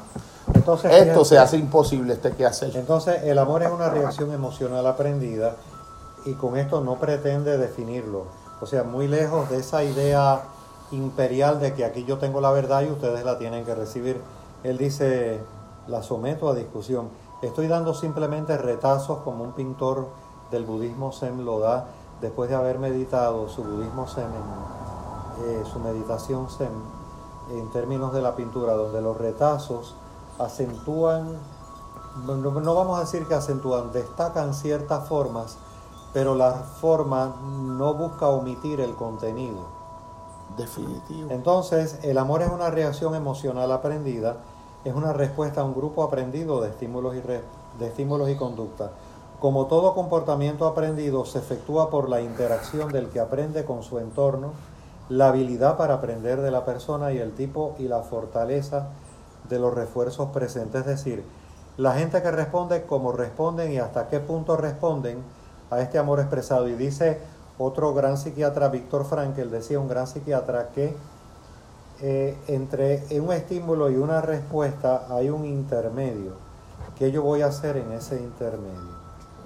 Entre un estímulo que recibo y una respuesta, ¿voy a disparar como la baqueta o en cuestiones de sobrevivencia sí? Pero en cuestiones que no son de sobrevivencia, si me persigue un león hambriento y veo ese estímulo, tengo que correr, mi reacción es correr para salvarme. Pero en las situaciones, en la mayoría de las situaciones humanas, entre un estímulo y una respuesta, no debe haber una línea directa, sino un elemento reflexivo eh, ponderado entre ambos. Que es diferente al, al pez. en el pez sí. no existe la posibilidad Exacto, sí. de ensanchar ese intervalo entre el estímulo y la respuesta, Exacto. pero en lo humano, la esencia de lo humano, lo humano se lo juega en ese intervalo entre En el estímulo y la respuesta. En ese intervalo está. En ese intervalo es que está la respuesta. El amor, por otro lado, lo percibe como una interacción dinámica, dando otro retazo, Leo Buscaglia, durante cada segundo de nuestras vidas, todas nuestras vidas. Por tanto, está en todas partes y en todos los momentos, aquí ahora. Por esta razón, a, eh, a mí no me convence la frase enamorarse, dice. No creo que uno entre o salga del amor. Uno aprende a reaccionar de un modo determinado a cierto grado de estímulo específico. Esa reacción será el índice visible de su amor. No posee más amor del que entra o sale, aparte el que tiene y por el que actúa en cualquier momento preciso de su vida. A mí me parece más acertado decir que uno crece en amor. Cuanto más aprende, tantos mayores serán sus oportunidades para cambiar sus respuestas de conducta y de este modo acrecentar su habilidad en el amor. El ser humano crece, crece constantemente en el amor o muere en amor.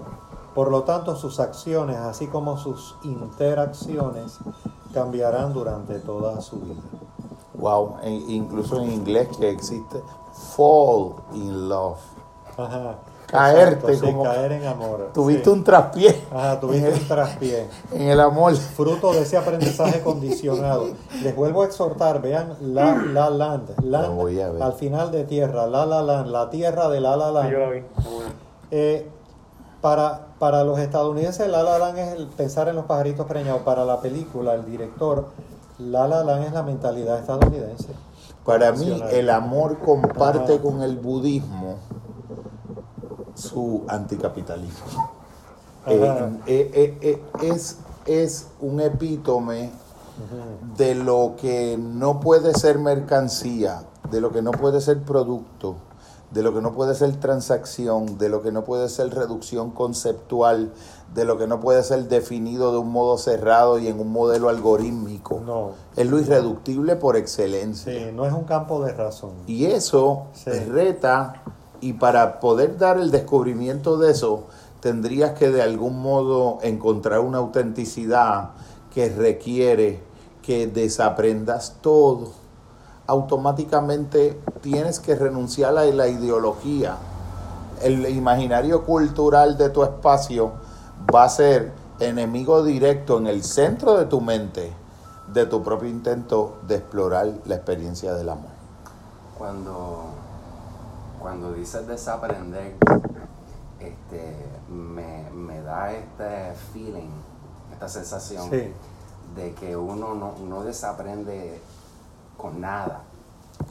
Tú Sí, desa- sí. Digo, mi experiencia, tú desaprendes porque tienes un nuevo entendimiento que te asienta y puedes darte cuenta que ese, eso era algo viejo tuyo, tu vieja manera de pensar. Diciendo esto, me doy cuenta que el- la parte intelectual del tema es valioso porque nos ayuda a hacernos las preguntas, qué es, cómo lo puedo compartir, pero y es necesario porque despierta el interés en la gente de Dios, yo realmente no sé cómo explicarlo, pero sé que existe.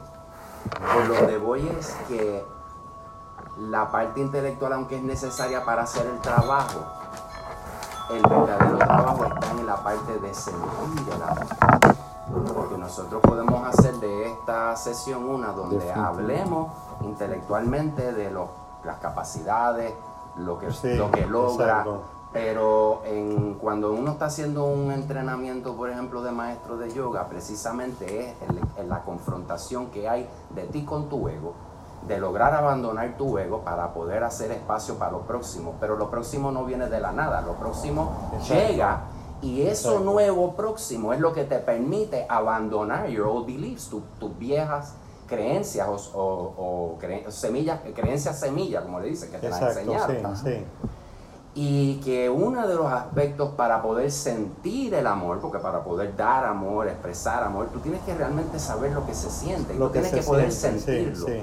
Y dado a que las capas de las que estaba hablando ahorita te separan de la esencia de tu fibra innata, que tú llegas aquí con eso ya instalado, que aunque tenemos que hacer el trabajo para poder entenderlo y saber cómo me muevo despacio, el sentir es el vehículo para llegar ahí. So, cuando hablo de sentir, una de, los, de las, de lo que he leído, una de las hurdles, uno de los obstáculos que ocurre para un ser humano sentir, es porque está como, se nos hace bien difícil sentir. Sí, Eso es una realidad. En la yoga eso es una de las cosas más plenitud. intensas Un que en la parte de, la, de, plenitud, la- sí. de las posturas Sí. tiene que ver con que tú aprendas a sentir. Y si tú tienes coraje en esa postura porque te está despertando odio, resentimiento, rencor y todas esas, ciertas posturas Sí, trabajan con ciertas sí. emociones y sensaciones. So, ahí este, o sea, como que lo que me doy cuenta es que me encanta la charla y a la misma vez veo que el intelecto se queda ahí mirando la observación, pero cuando dices que sentir es sumamente importante, es porque tú tienes que saber lo que se siente tu propio amor. Y hay un ejercicio bien bravo, y lo propongo, es bien cortito, lo podemos hacer ahora. Si está bien con no, usted, porque sé que esto es tiempo. Sí, Pero no te tomaría más de tres minutos. Ok. ¿ok? Este, y es de poder entender Sí. por qué es que pensamos que el amor está allá afuera. Igual que pensamos que, y no me quiero poner muy esotérico, No, no, pero- pero sí, sí, no, la parte bien. de que ese árbol, pues es amor. ¿Verdad? En la creación divina, este, todo lo que está alrededor de tus ojos es amor, si, tiene, si es un organismo vivo. si- Ok. ¿verdad? ¿Por qué nosotros? Ok, vamos a hacer el ejercicio porque creo que le hace justicia a la Ok. cosa. Ok, so te sientas derecho con las piernas este, sentadas, no te, no te cruces, este, te sientas derechito. ok. Y entonces, en ese lugar donde te sientas, toma la inhalación más profunda que has tomado en el día del día de hoy. Y exhala. Y te estás sintiendo cómodo con sencillamente respirar. Trata de, trata de abandonar cualquier juicio o crítica que tengas de este momento. Si funciona, no funciona.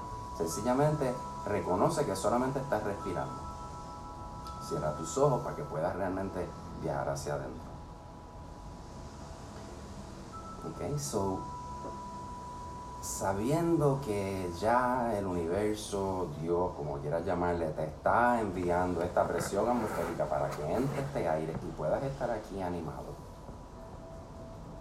En tu imaginación, permite que te llegue a una imagen que sea la naturaleza más hermosa que has visto en tu vida.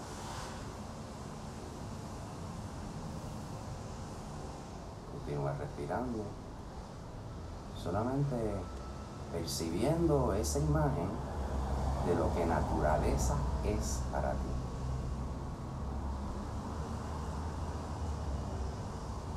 Podría darte ejemplo, pero cada cual va a tener su propia visión.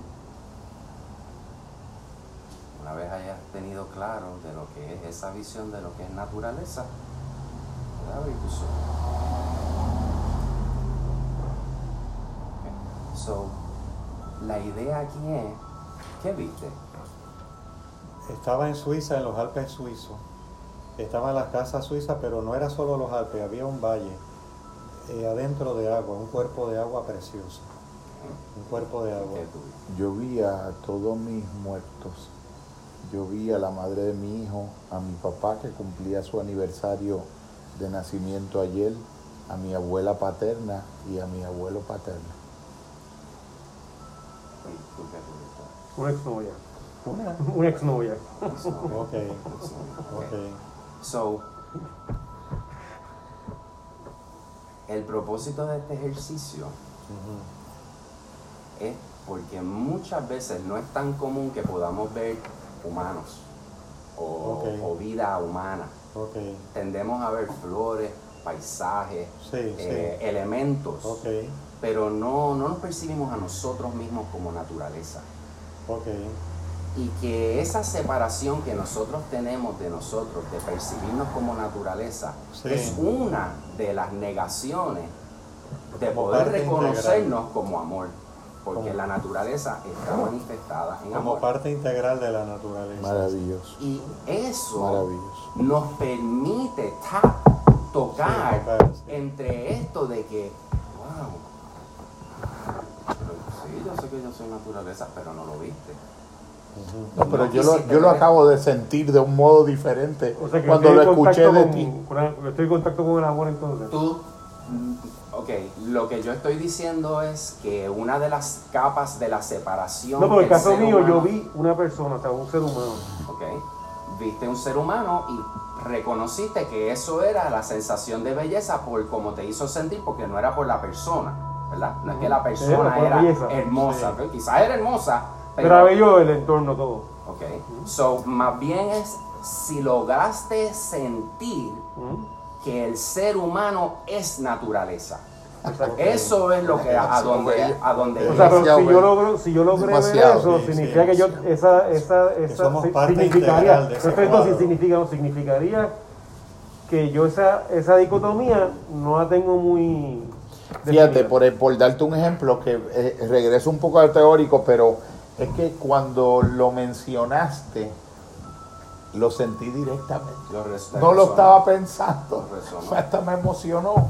Y entonces, Cuando, cuando empezaste el ejercicio. no, cuando dijiste ahora, A ver, explicación. no, no, pero fue en la frase, no nos damos la oportunidad de vernos a nosotros mismos como naturaleza. Eso, cuando tú lo dijiste, yo entré en una capa diferente.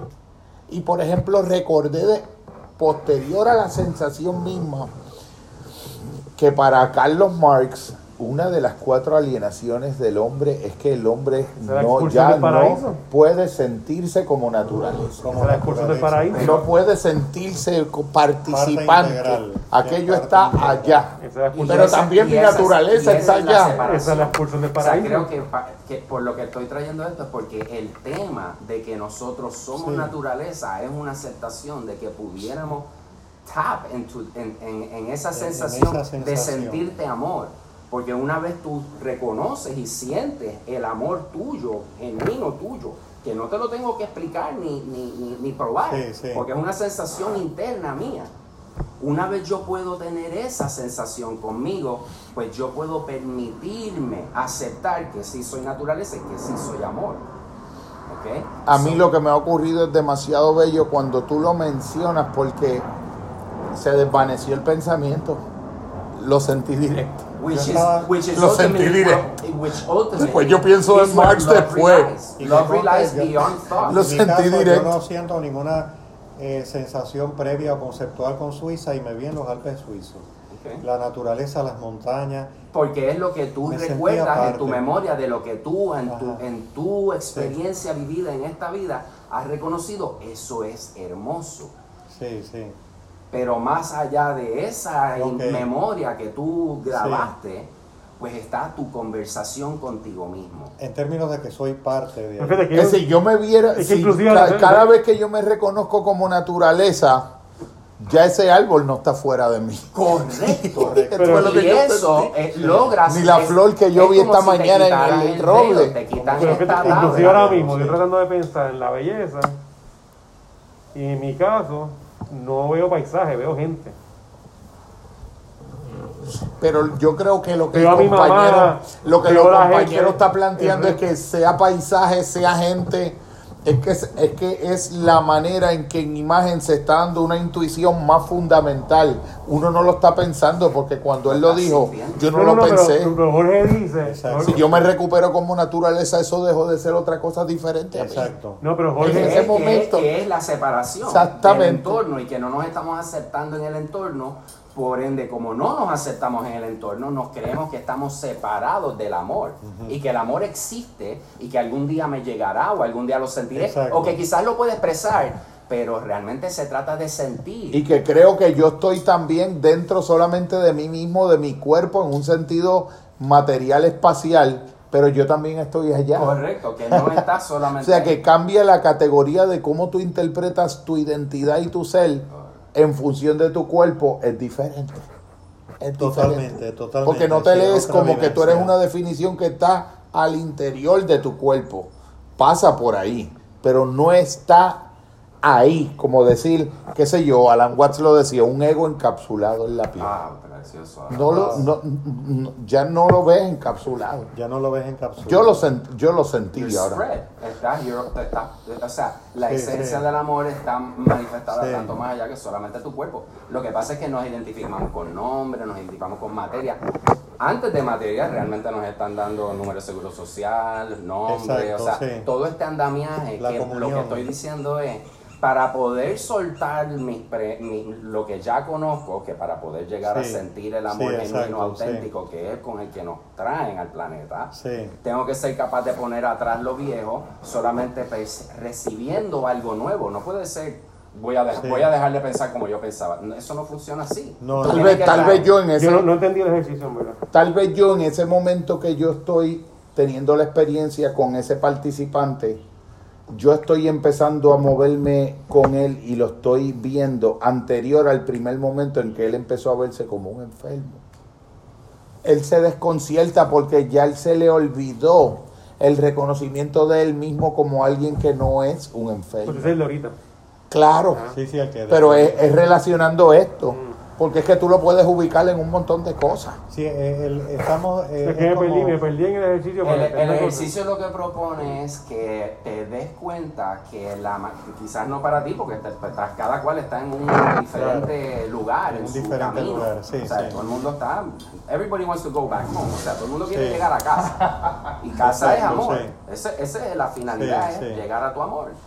So, de nuevo, es, es importante este, intele- intelectualizarlo porque lo puedes entender, No, lo puedes claro, comunicar, lo podemos, sí. lo podemos romper, pero también he leído de que eso es una de las faltas del ser humano, que en aras de querer entenderlo y explicarlo, sacrificamos sentir. Lo que pasa es que lo quieres entender primero para experimentarlo después y así no es que No, ocurre. no, no, no, no. Lo tienes que experimentar primero El- y después, si el acaso, tú rindes fe conceptual de eso. El ¿Qué pasa con lo ejercicio- religioso el también? ejercicio propone Exacto. que estos Es participantes que están viniendo, que no fuente. están sintiéndose que son amor, porque el amor existe, pero yo no soy eso. Exacto. Yo soy Jorge Dávila, con número 2101 del Seguro Social y todo el Sí, sí, andamiaje, exacto, con y todo. tanto dinero en la cuenta y Sí, todo sí. ese. Sí, sí. Pero la idea es para que el participante pueda de nuevo tocar esta puerta, o por lo menos abrir la ventana, de darte cuenta que lo que yo estoy viviendo no es mi verdad, mi verdad está debajo de toda esa intelectualidad. Muy Pero tienes que sentirlo, no puedes procesarlo No, y no puedes entenderlo porque se tiene que No. sentir. Yo lo veo 100% así. De hecho, tú sabes lo que me hace pensar, Tocayo, en unas palabras de un sabio del siglo XIV del budismo zen, Dogen Senji, que mira lo que decía. No tenemos, lo estoy parafraseando, no tenemos otra alternativa que intentar remediar con el recurso falible de las palabras, el enredo al que nos ha metido las palabras. Las palabras nos metieron un enredo porque queremos explicar. Entonces necesitamos un poco para desandar un poco. Actually, sentir está libre De hecho, del una, pensamiento. una de las cosas que critica Leo Buscaglia son las etiquetas. El elemento de las etiquetas. Los estigmas, las etiquetas. Yo las pienso que teorizar las cosas es un mecanismo de defensa contra la experiencia directa de las cosas. Claro, porque necesita Y tener miren, sustancia. miren a raíz de lo que ustedes están diciendo, miren Qué sincronía. Si uno desea conocer el amor, uno debe vivir el amor en activo. Eh, salud. Salud, salud. Salud allá. amor, sentir el amor. Salud. Salud. Salud. Si uno desea conocer el amor, uno desea, si uno desea conocer el amor, y esto lo subrayé, uno debe vivir el amor en activo. Pensar en leer sobre el amor o dialogar largamente sobre el amor, todo esto está muy bien. Pero en última instancia ofrecerá pocas respuestas auténticas, si es que ofrece alguna. Los pensamientos, las lecturas y las charlas sobre el amor tienen valor solamente cuando plantean cuestiones sobre las que actuar. Uno aprenderá sobre el amor solamente con una visión interior fresca, poniendo en práctica con actos cada fracción de conocimiento que recibe, también su reacción con o su conocimiento no tiene valor alguno. Según Rilke, declara tan certeramente, era un poeta, uno debe amar algún día dentro de la respuesta, uno debe, uno en otras palabras, vive las preguntas, pero para poder vivir las preguntas es lógico que uno deba plantearlas. Uno no entra ni sale del amor, uno cree en el amor. Porque siempre estás ahí, realmente no estás consciente de que estás Sí. vibrando ahí, pero estás ahí. Pero todas estas capas, pues la mente es una de las capas. Precisamente es, es una. La mente es una de las capas. La comida es otra de las capas. O sea, hay una serie de capas, cinco capas, sí. de esto. Envoltorio. Sí, envoltorios, envoltorios que están presentes. Y, y, y, y como la mente, porque queremos este, racionalizarlo, pero es que el único camino del amor es la vulnerabilidad. Que si toda visión de mundo que cada sujeto tenga va a ser una emanación directamente proporcional del envoltorio en el que, con el que esté identificado. Si, te, Sea el si cuerpo, eventualmente sea- te logras sea identificar la con amor, pues entonces tu conquista es real, porque Exactamente. entonces conquistaste. Cruzan los envoltorios. Claro. El amor no puede ser capturado, otra, otro, otro retazo que da, que no pretende bajo ningún concepto de que esto es lo que tienen que aceptar y ya. Por supuesto. Es como un retazo de una pintura zen, sugiriendo. El amor no puede ser capturado ni emparedado. El amor se desliza por entre las cadenas. Si el amor desea emprender otro curso, allá va. Y todas las prisiones, guardianes, cadenas u obstrucciones del mundo no son lo bastante fuertes para detenerlo ni un segundo. Wow, qué maravilla. Sabes que viene a mi mente, Evelio, que la todo lo que estás leyendo y la obra completa de Buscaglia eh, y todo nuestro inquirir con el modesto recurso, con las luces y sombras que tiene el discursar humano y el apalabrar del lenguaje, es el dedo que señala la luna no es la luna. La luna es lo que el compañero está diciendo. Correctamente. Es, es- es porque no nos queda de otro remedio por lo, por, por lo enredado que estamos y por cómo nos ha sido enredado, nos Nos ha- El enredo, el enredo. El definitivamente. enredo, el... Ay, ¿cuál era otra palabra que se usa? El embeleco. En Es que la mente nuestros siempre quiere estar embelecos. ocupada. Nuestros embelecos. Pero pienso también que el, el- hice una anotación mientras tú hablabas, eh, que la, todo afecto y toda forma de sentimiento también es como una cognición.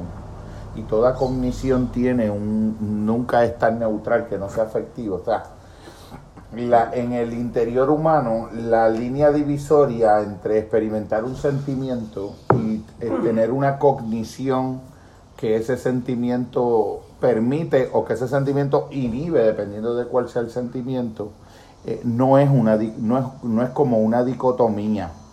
Kant, por ejemplo, decía, un concepto sin sensación está vacío.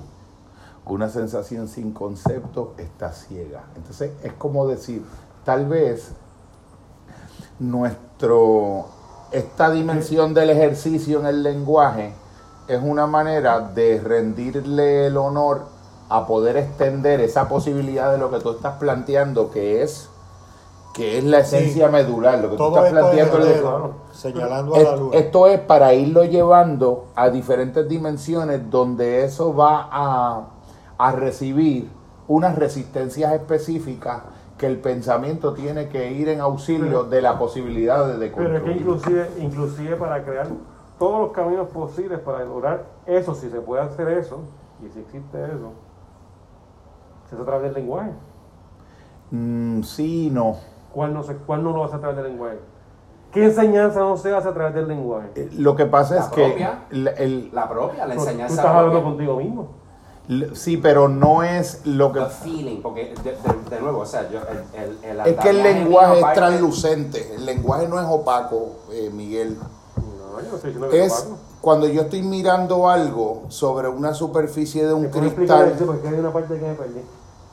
Mira, yo lo que creo Un cristal está- está puede buscando reflejar algo, cómo- ¿dónde, pero- te- ¿Dónde quedo yo? Creo que es donde está. ¿Dónde quedé yo en el ejercicio? Do- Creo que sí. de ahí es donde está. Ok. Eh, Y esto es bien valioso. Claro. Porque aquí es donde Sí. realmente Dios, a ti, eso ya lo Ah, hemos hecho, sí, ya sí. yo lo he hecho antes, pero o sea, por donde voy es no pretendas que el ejercicio te va a despertar X o Y. No, no, no, no. El ejercicio es sencillamente abrir una ventana Una donde cada cual va a poder mirar por ahí y va a decidir qué es lo que quiere ver. Cada cual tuvo la oportunidad en su imaginación de recordar o de imaginar o de la sensación del amor Sí. que fue o la conexión que tú tuviste con esta persona, que eso fue hermoso. ¿ok? So, de ahí de que tú pudiste sentir, o sea, pudiste sentir, porque tuviste una visión, pudiste sentir la visión, ¿verdad? Porque tú, había una conexión con esa persona, pues pudiste aceptar que personas son parte de la naturaleza, pudiste llegar ahí, Mm. ¿ok? Pues eso es un paso.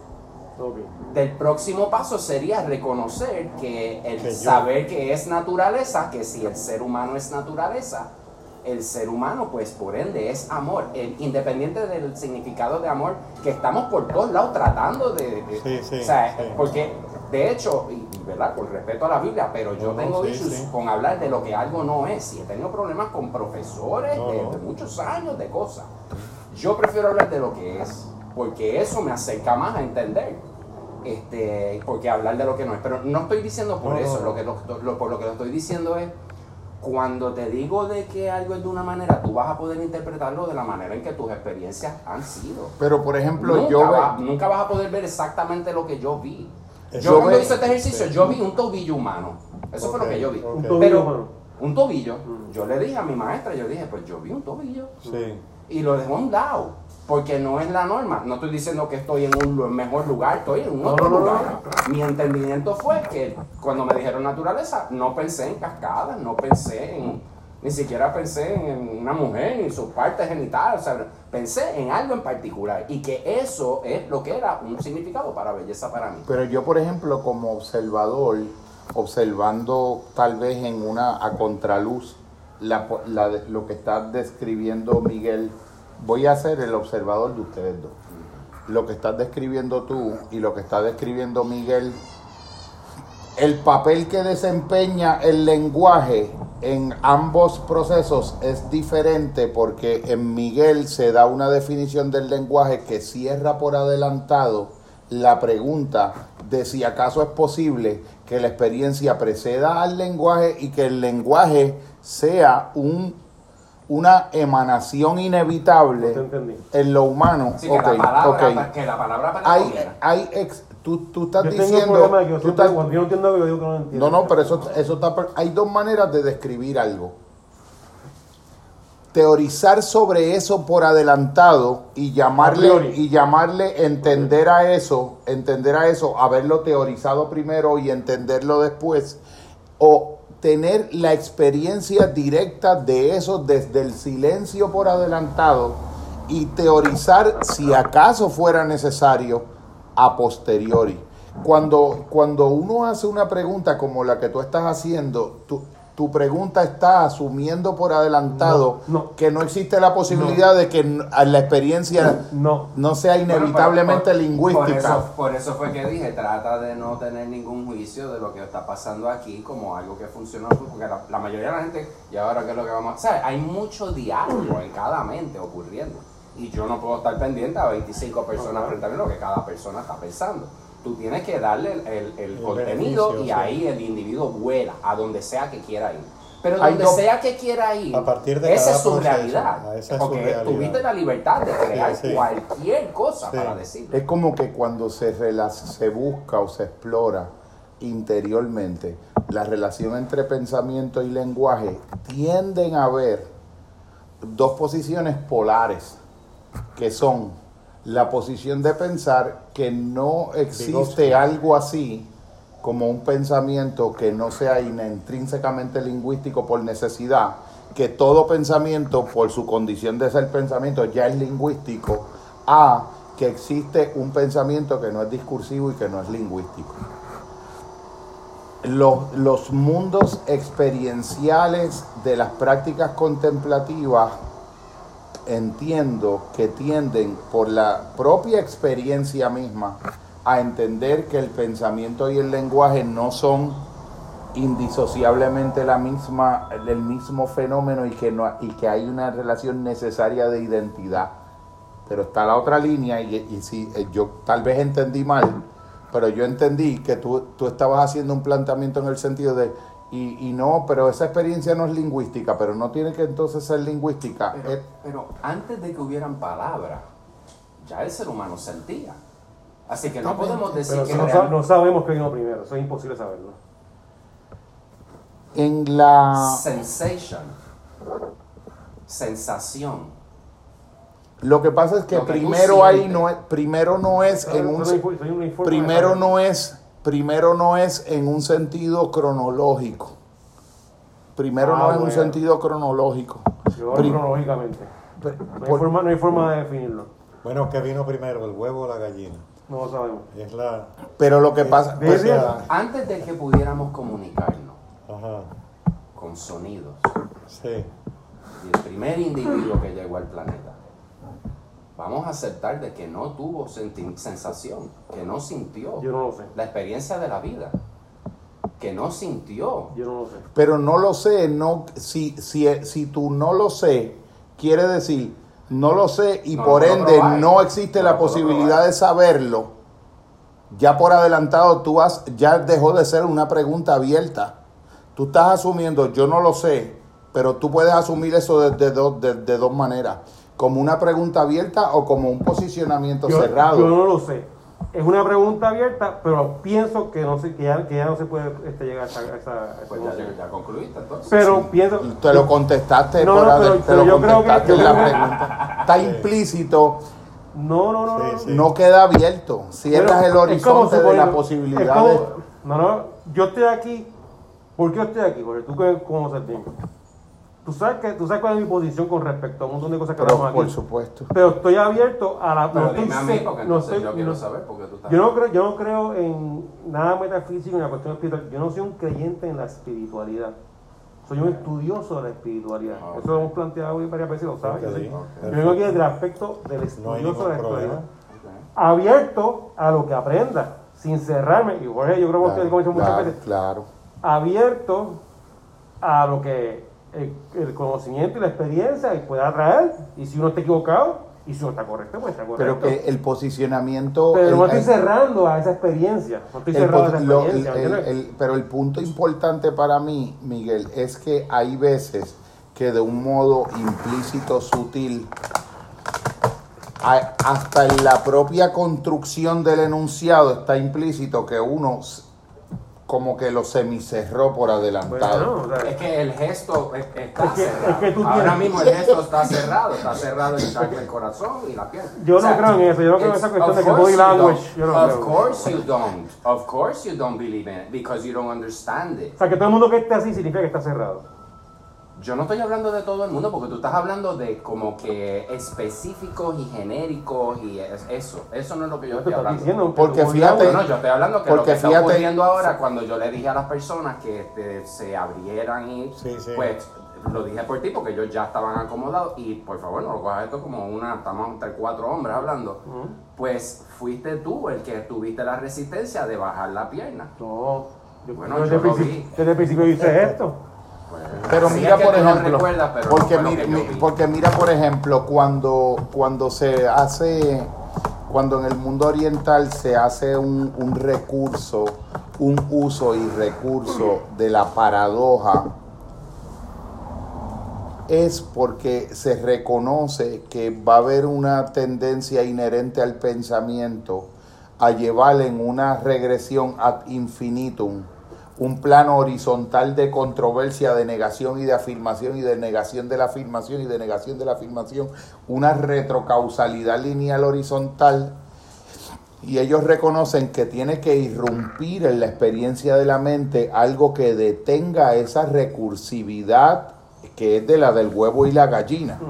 Porque tiene que haber un, un momento donde cuando se detenga el pensamiento, que el, la manera en que tú estableces la pregunta cierra la posibilidad de que se detenga el pensamiento y deja abierta la posibilidad de que el pensamiento esté como en una cadena de retrocausa de planteamientos y de refutaciones en un plano conceptual.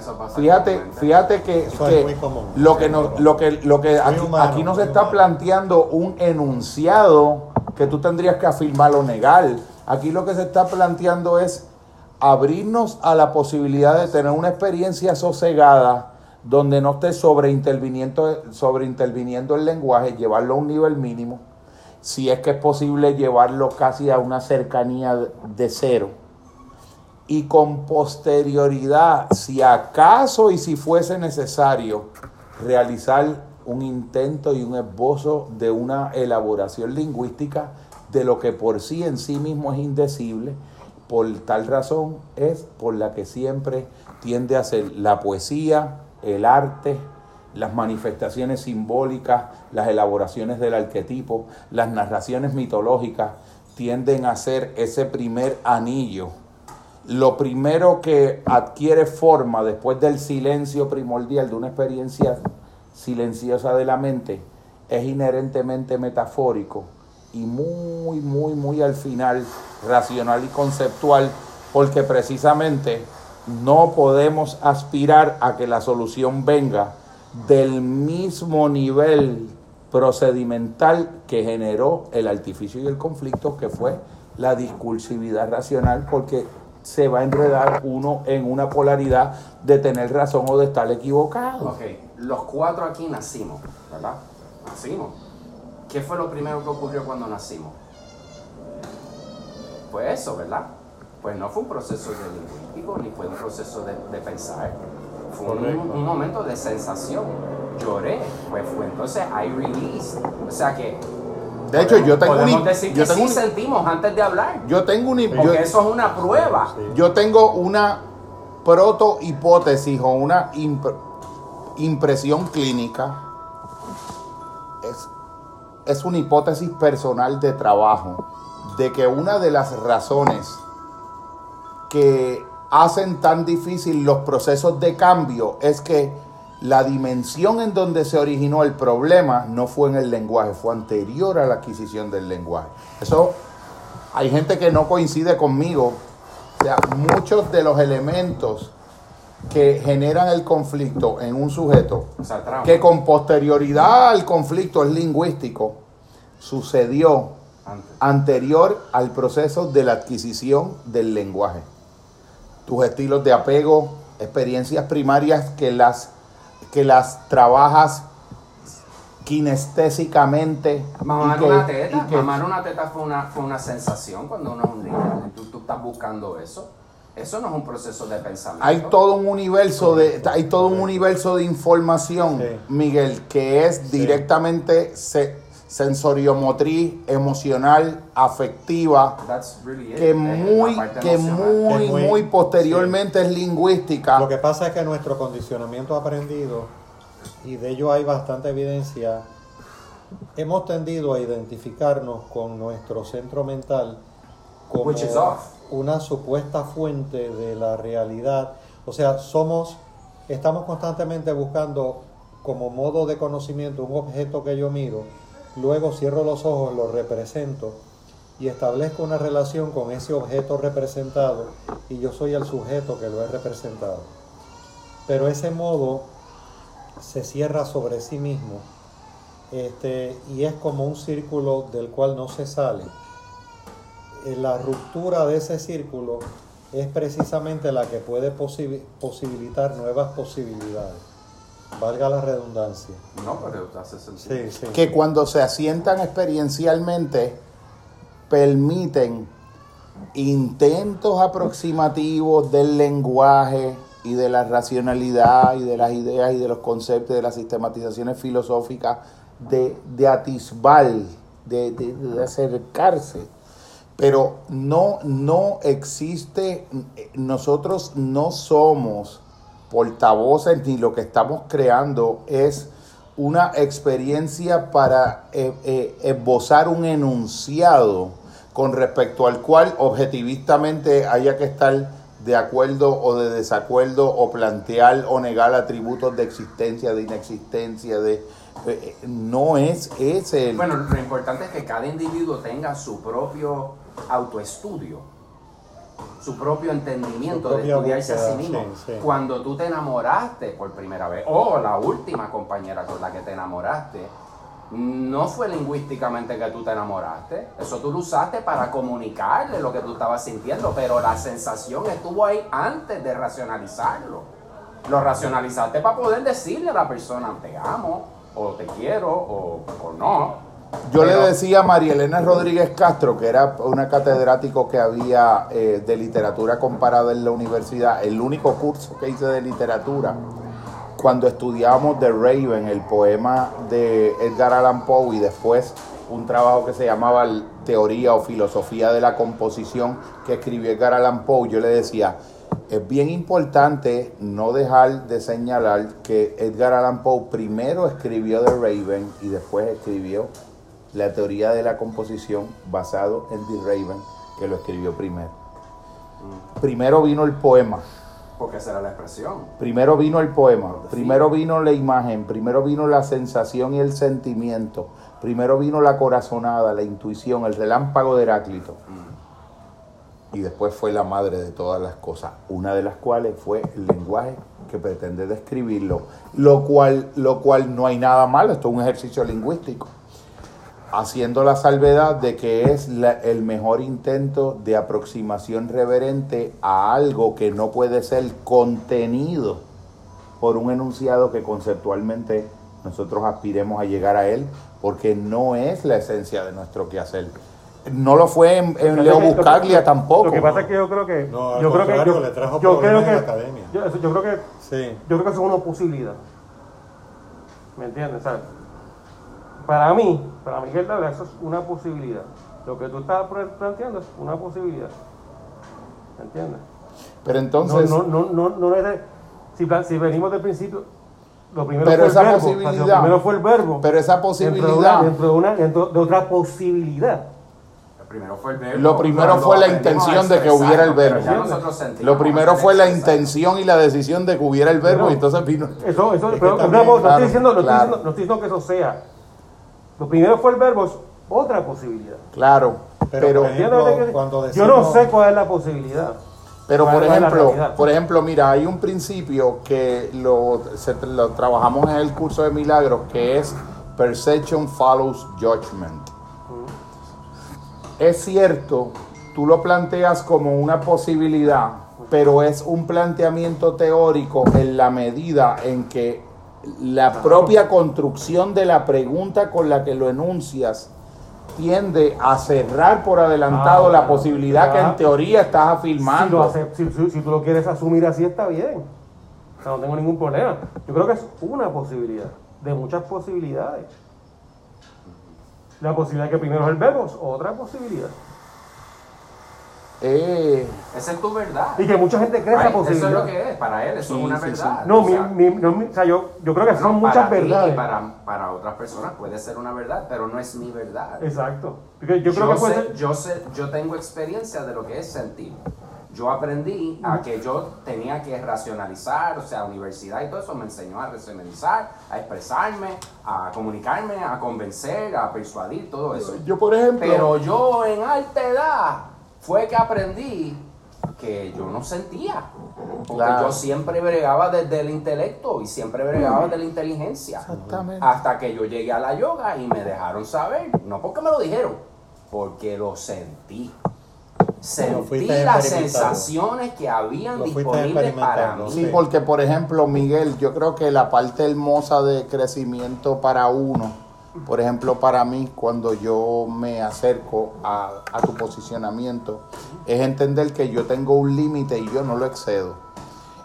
Mi límite es darte la primera persona de mi experiencia sin asumir que esa primera persona tiene que necesariamente ser válida fuera del campo experiencial. Y yo puedo decir, mira, yo que vivo en el lenguaje, como podrás saber, pero también reconozco y el camino me ha ido acercando a formas que son más interiores de la experiencia, de las cuales el lenguaje es como un cristal que permite de algún modo dar un, un testimonio pálido de eso. No, yo no lo estoy planteando como un enunciado que deba ser recibido por alguien con quien uno está practicando la comunicación No, no, no. y la y, y este espacio sagrado del diálogo como algo que se acepta o se rechaza porque ese no es el fin. Precisamente yo creo que ese ha sido el error en el que han caído los modelos religiosos, por ejemplo. Los espacios confesionales Sí, sí. eh, como producto de una inmadurez psicológica y espiritual, no han podido entender el respeto sagrado que hay que tener a la discreción que tiene el otro en el centro de su mismidad de abrirse o cerrarse o mantenerse en un tipo de horizonte de acuerdo a lo que entienda. Es, o sea, no hay, no hay eh, condescendencia alguna, porque hay una, porque hay un reconocimiento de que también ese, ese posicionamiento es sagrado también. Son coordenadas diferentes de la experiencia. Eh, yo no, no, yo no pretendo la objetividad de la experiencia de mi mundo fenomenológico, pero yo sí entiendo y yo creo que más avalado por lo que veo que son los linajes de las sabidurías contemplativas, no es un asunto mío. Yo, yo sí tiendo a inclinarme a que mientras más en lo profundo uno se adentra en la propia subjetividad, empiezan a darse elementos transpersonales, arquetípicos, transversales y universales de experiencia que trascienden la propia subjetividad cerrada de tu visión, mi visión, lo verdadero, lo falso en los enunciados. Es, es algo, es, es algo translingüístico. Es que- yo translingüístico. Es que yo estoy en un principio partiendo más de la duda y de las diferentes Ah, posibilidades. Llegaste, llegaste. Yo estoy partiendo y tú sabes que yo siempre parto de la duda. Ajá. Hemos tenido esta conversación mil veces. Pero mira, por yo ejemplo, parto de la duda y parto de la posibilidad. Eso es una posibilidad. pero hay dos dudas, hay dos maneras de dudar. Está la duda, el- el- el- y me, me- me apunto. Está No, la está yo duda, está la, mira, No, está bien. Ah. Está la duda sistemática, la duda como un recurso cognoscitivo y la duda como una predisposición estructural de la mente. Sí, sí, que, que este, this is set. Y está la gran duda. Entonces, claro, claro. Pero, pero creo que el, el propósito del encuentro es que cada cual Sí. despierte a Sí. cómo yo, porque Sí. está valioso. Para mí esto es súper valioso. Mira, después de una práctica de yoga donde la Sí. gente ha liberado su toxicidad, Sí, la sí. gente este, soltó la frustración, Soltó, sí. estás tan explotado de estar cansado que no hay remedio más que quedarte tranquilo. No hay mejor momento para tener una conversación que ahí. Y Porque un- es donde está porque la es un entendimiento que ya sí. vivió la catarsis. Yo quisiera, no sé si este Evelio, hay algo que tú quisieras leer Algo para último, entonces. nada más. Otra posible noción de Pero Leo está bien, eso es válido. Estoy haciendo eco de una posible noción de Leo Bu- Buscalia que no pretende que sea la realidad. ahora, estamos, ahora estamos añadiendo otra Esa es la colaboración, el efecto El amor. El amor Eso es por tanto, lindo. el amor es por tanto, el amor es por tanto un proceso de construir, y lo pone entre paréntesis, sobre lo que ya está ahí. El amor nunca es completo en ninguna persona. Siempre hay espacio para el crecimiento. En cada momento de la vida de una persona, su amor se encuentra a un nivel distinto de desarrollo, así como también en proceso de transformación. Es necio pensar que el amor de uno se ha realizado o actualizado completamente. El amor perfecto es sin duda una rareza. Cabría preguntarse si alguna vez lo ha conseguido alguien. Esto no significa que sea imposible, ni que debamos esforzarnos por llegar a ese objetivo, ni que, ni que no debamos esforzarnos por llegar a ese objetivo. De hecho, es nuestro mayor desafío, pues el amor y el yo son uno, y el descubrimiento de cualquiera de ambos es la realización de los dos. Yo creo que La autorrealización. la realización de los dos. Yo creo sea- que o sea, el yo, el verdadero yo, es la realización del amor y el amor es la realización del verdadero yo. que obviamente el- yo estaba esta mañana escuchando eh, Love, Choice and Responsibility, uno de los, de lo- los videos, yo lo estaba escuchando esta mañana y entonces eh, me- me- él menciona a Martin Buber de nuevo, un autor en la tradición que entiende que el ser humano empieza a devenir en un yo alienado cuando pierde la relación con el otro como un tú cuando el otro queda reducido instrumentalmente a un medio para un fin mío, la pérdida que yo tengo es más grande de lo que yo me imagino en, una, en un modo de relación donde yo estoy viendo ventajas. Y entiendo que esa realización de la que está hablando eh, eh, Leo Buscaglia incluye directamente al otro. Leo sabía dentro de él que el fenómeno no era lingüístico, pero él sabía que la experiencia y el camino que él estaba pavimentando para lo directamente exper- experiencial que trasciende el entendimiento y que da la paz que sobrepasa todo entendimiento, también podía pasar por un lenguaje que podía ser un vehículo y un instrumento de eso, de la misma manera que la experiencia interior que uno puede tener en el alma, en una experiencia yógica, no es el asana en sí mismo.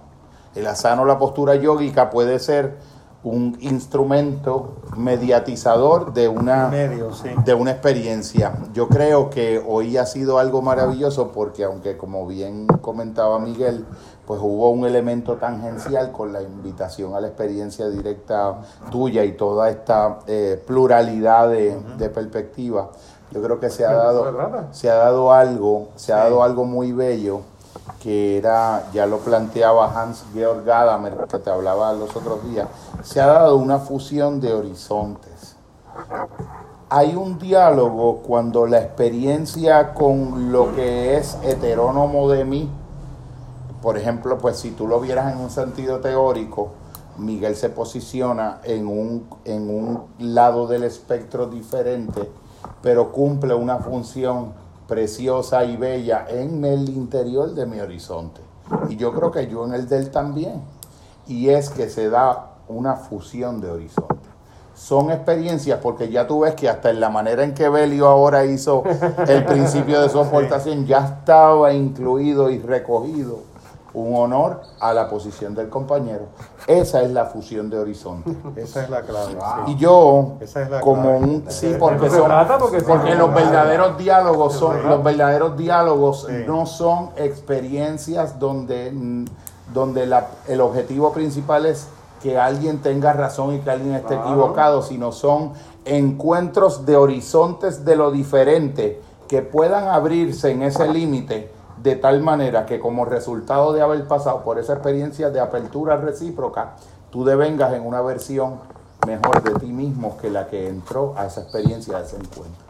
Si fue así, si cada encuentro humano es un diálogo auténtico, el diálogo auténtico por definición es un tipo de experiencia sagrada y trascendente, porque tú no puedes salir igual que como entraste.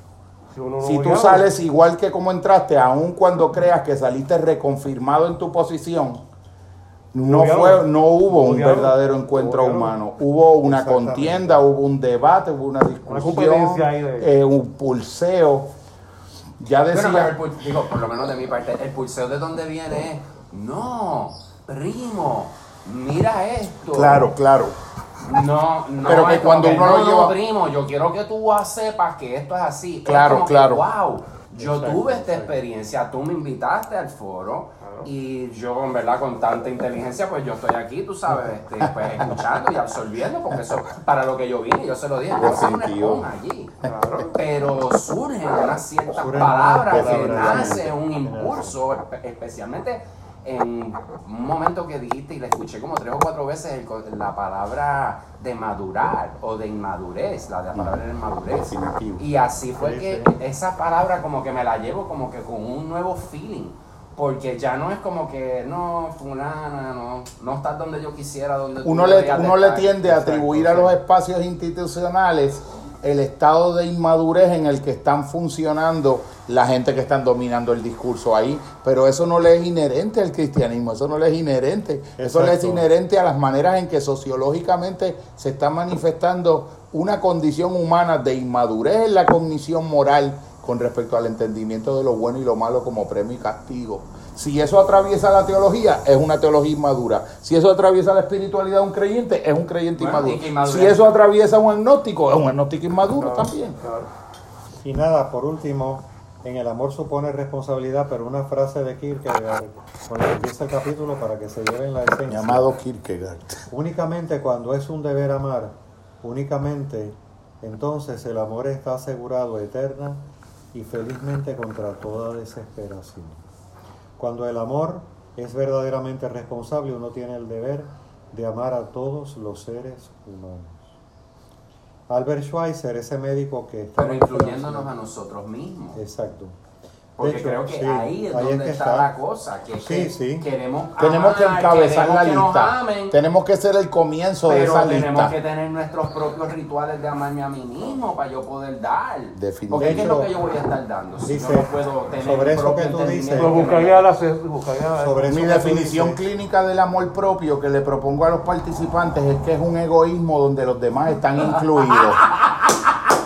El, el ego- eh, eh, el amor propio es un egoísmo donde los demás están incluidos y el egoísmo es un amor propio donde los demás están excluidos. Lo que hace es que el capital coge ese discurso del amor propio y Lo cambia en otra cosa. Esa es otra cosa. No, de hecho, a lo que tú dices, Jorge, dice Kierkegaard es Porque uno es de los eufemístico del egoísmo. Kierkegaard es uno de los principales exponentes de esta idea cuando dice, y ya con esto termino, de hecho, eh, el amor cristiano u otro tipo de amor descubre y sabe que existe el prójimo y que es uno y la misma cosa. Todo el mundo es nuestro prójimo. Si no fuese un deber amar, entonces no tendríamos ningún concepto de prójimo. Pero únicamente cuando uno ama a su vecino, solo entonces se desarraiga el egoísmo del amor preferente y se conserva la igualdad de lo eterno. Eh, y de hecho eh, hace estos planteamientos en cuanto a amor a uno mismo y al otro como que somos uno. Yo me voy a, a autoconvocar y a autocomprometer y a autoemplazar Sí. a que en algún momento del año, en alguna de las reuniones, Sí. yo quiero compartir eh, un caudal de reflexiones en primera persona en relación a cuál ha sido el camino que me ha llevado a la conclusión de que en el interior de la revelación eh, que representa eh, la figura de Cristo y el cristianismo, se da una experiencia y una revelación de un modo de entender el amor que no tiene precedente en, en la historia de lo humano. Eso, yo lo, eh, eso es algo que son posiciones que pueden haber posiciones alternativas, pero Sí, yo no, quiero eh, tener la oportunidad del foro de, Pues- de explicitarme en ese sentido y me gustaría, si se puede, eh, terminar eh, con un ejercicio del lenguaje, Muy bien. un, un penúltimo poema de un, de un libro que escribí hace muchos, muchos años, hace más de dos décadas y que lo he retomado para poderlo compartir en un contexto nuevo eh, que se llama Exodus y este es el poema 24 de la parte creyente, es la tercera parte del trabajo. Eh, son como unos dípticos y dice así y con esto pues agradecemos a, a- a- todos la experiencia. El en apariencia insignificante descanso de la garza es un silencio frondoso. Una frase que supere la brisa del atardecer no ha sido escrita. Decir haber visto a Dios en el coro del templo no es falso, solo es falso haberlo visto allí solamente. No cruzar la senda del tiempo con la de la eternidad empobrece los besos de las bocas. No ver a Dios en nada es una angustiosa miopía. Que ningún collar de palabras suaves no seduzca tu fragilidad de piedra te señala un síntoma de gravedad curable. Levantar con ladrillos de duda un castillo en la montaña es sellar el paso a la revelación nocturna. Intentar hacer cupo en una gota a todo un océano es haber fracasado en comprender que la gota es el océano. Usurpar la grandeza de lo sagrado es bañarse en todo antes de ir a una fiesta. Creer en todo es no saber jugar a todo. Dudar de todo es no saber que es posible jugar a todo. Ser quien saludablemente alterna duda y creencia para fascinarse con lo posible o lo imposible es suprimir de Dios el nombre, pero cantarlo con el estómago. Amar las palabras como a un ajedrez de las cosas es ir por ellas hasta ellas, atravesando un peligro y entreteniendo un compromiso.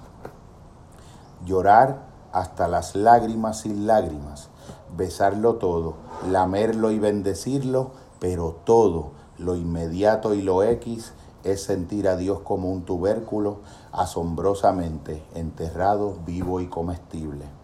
El que no entienda, silencio frondoso de garza. El que entienda, collar de voces a mi boca, silencio frondoso a mi reverencia. Algo por asegurado tengo, tiempo habrá para no entender y entender. El color de los capullos revienta de luz, llegada la primavera, cada primavera es única. Gracias por la experiencia, hermano. Bendiciones y nos convocamos para un próximo momento en el segundo mes del año, en febrero. Muchas bendiciones.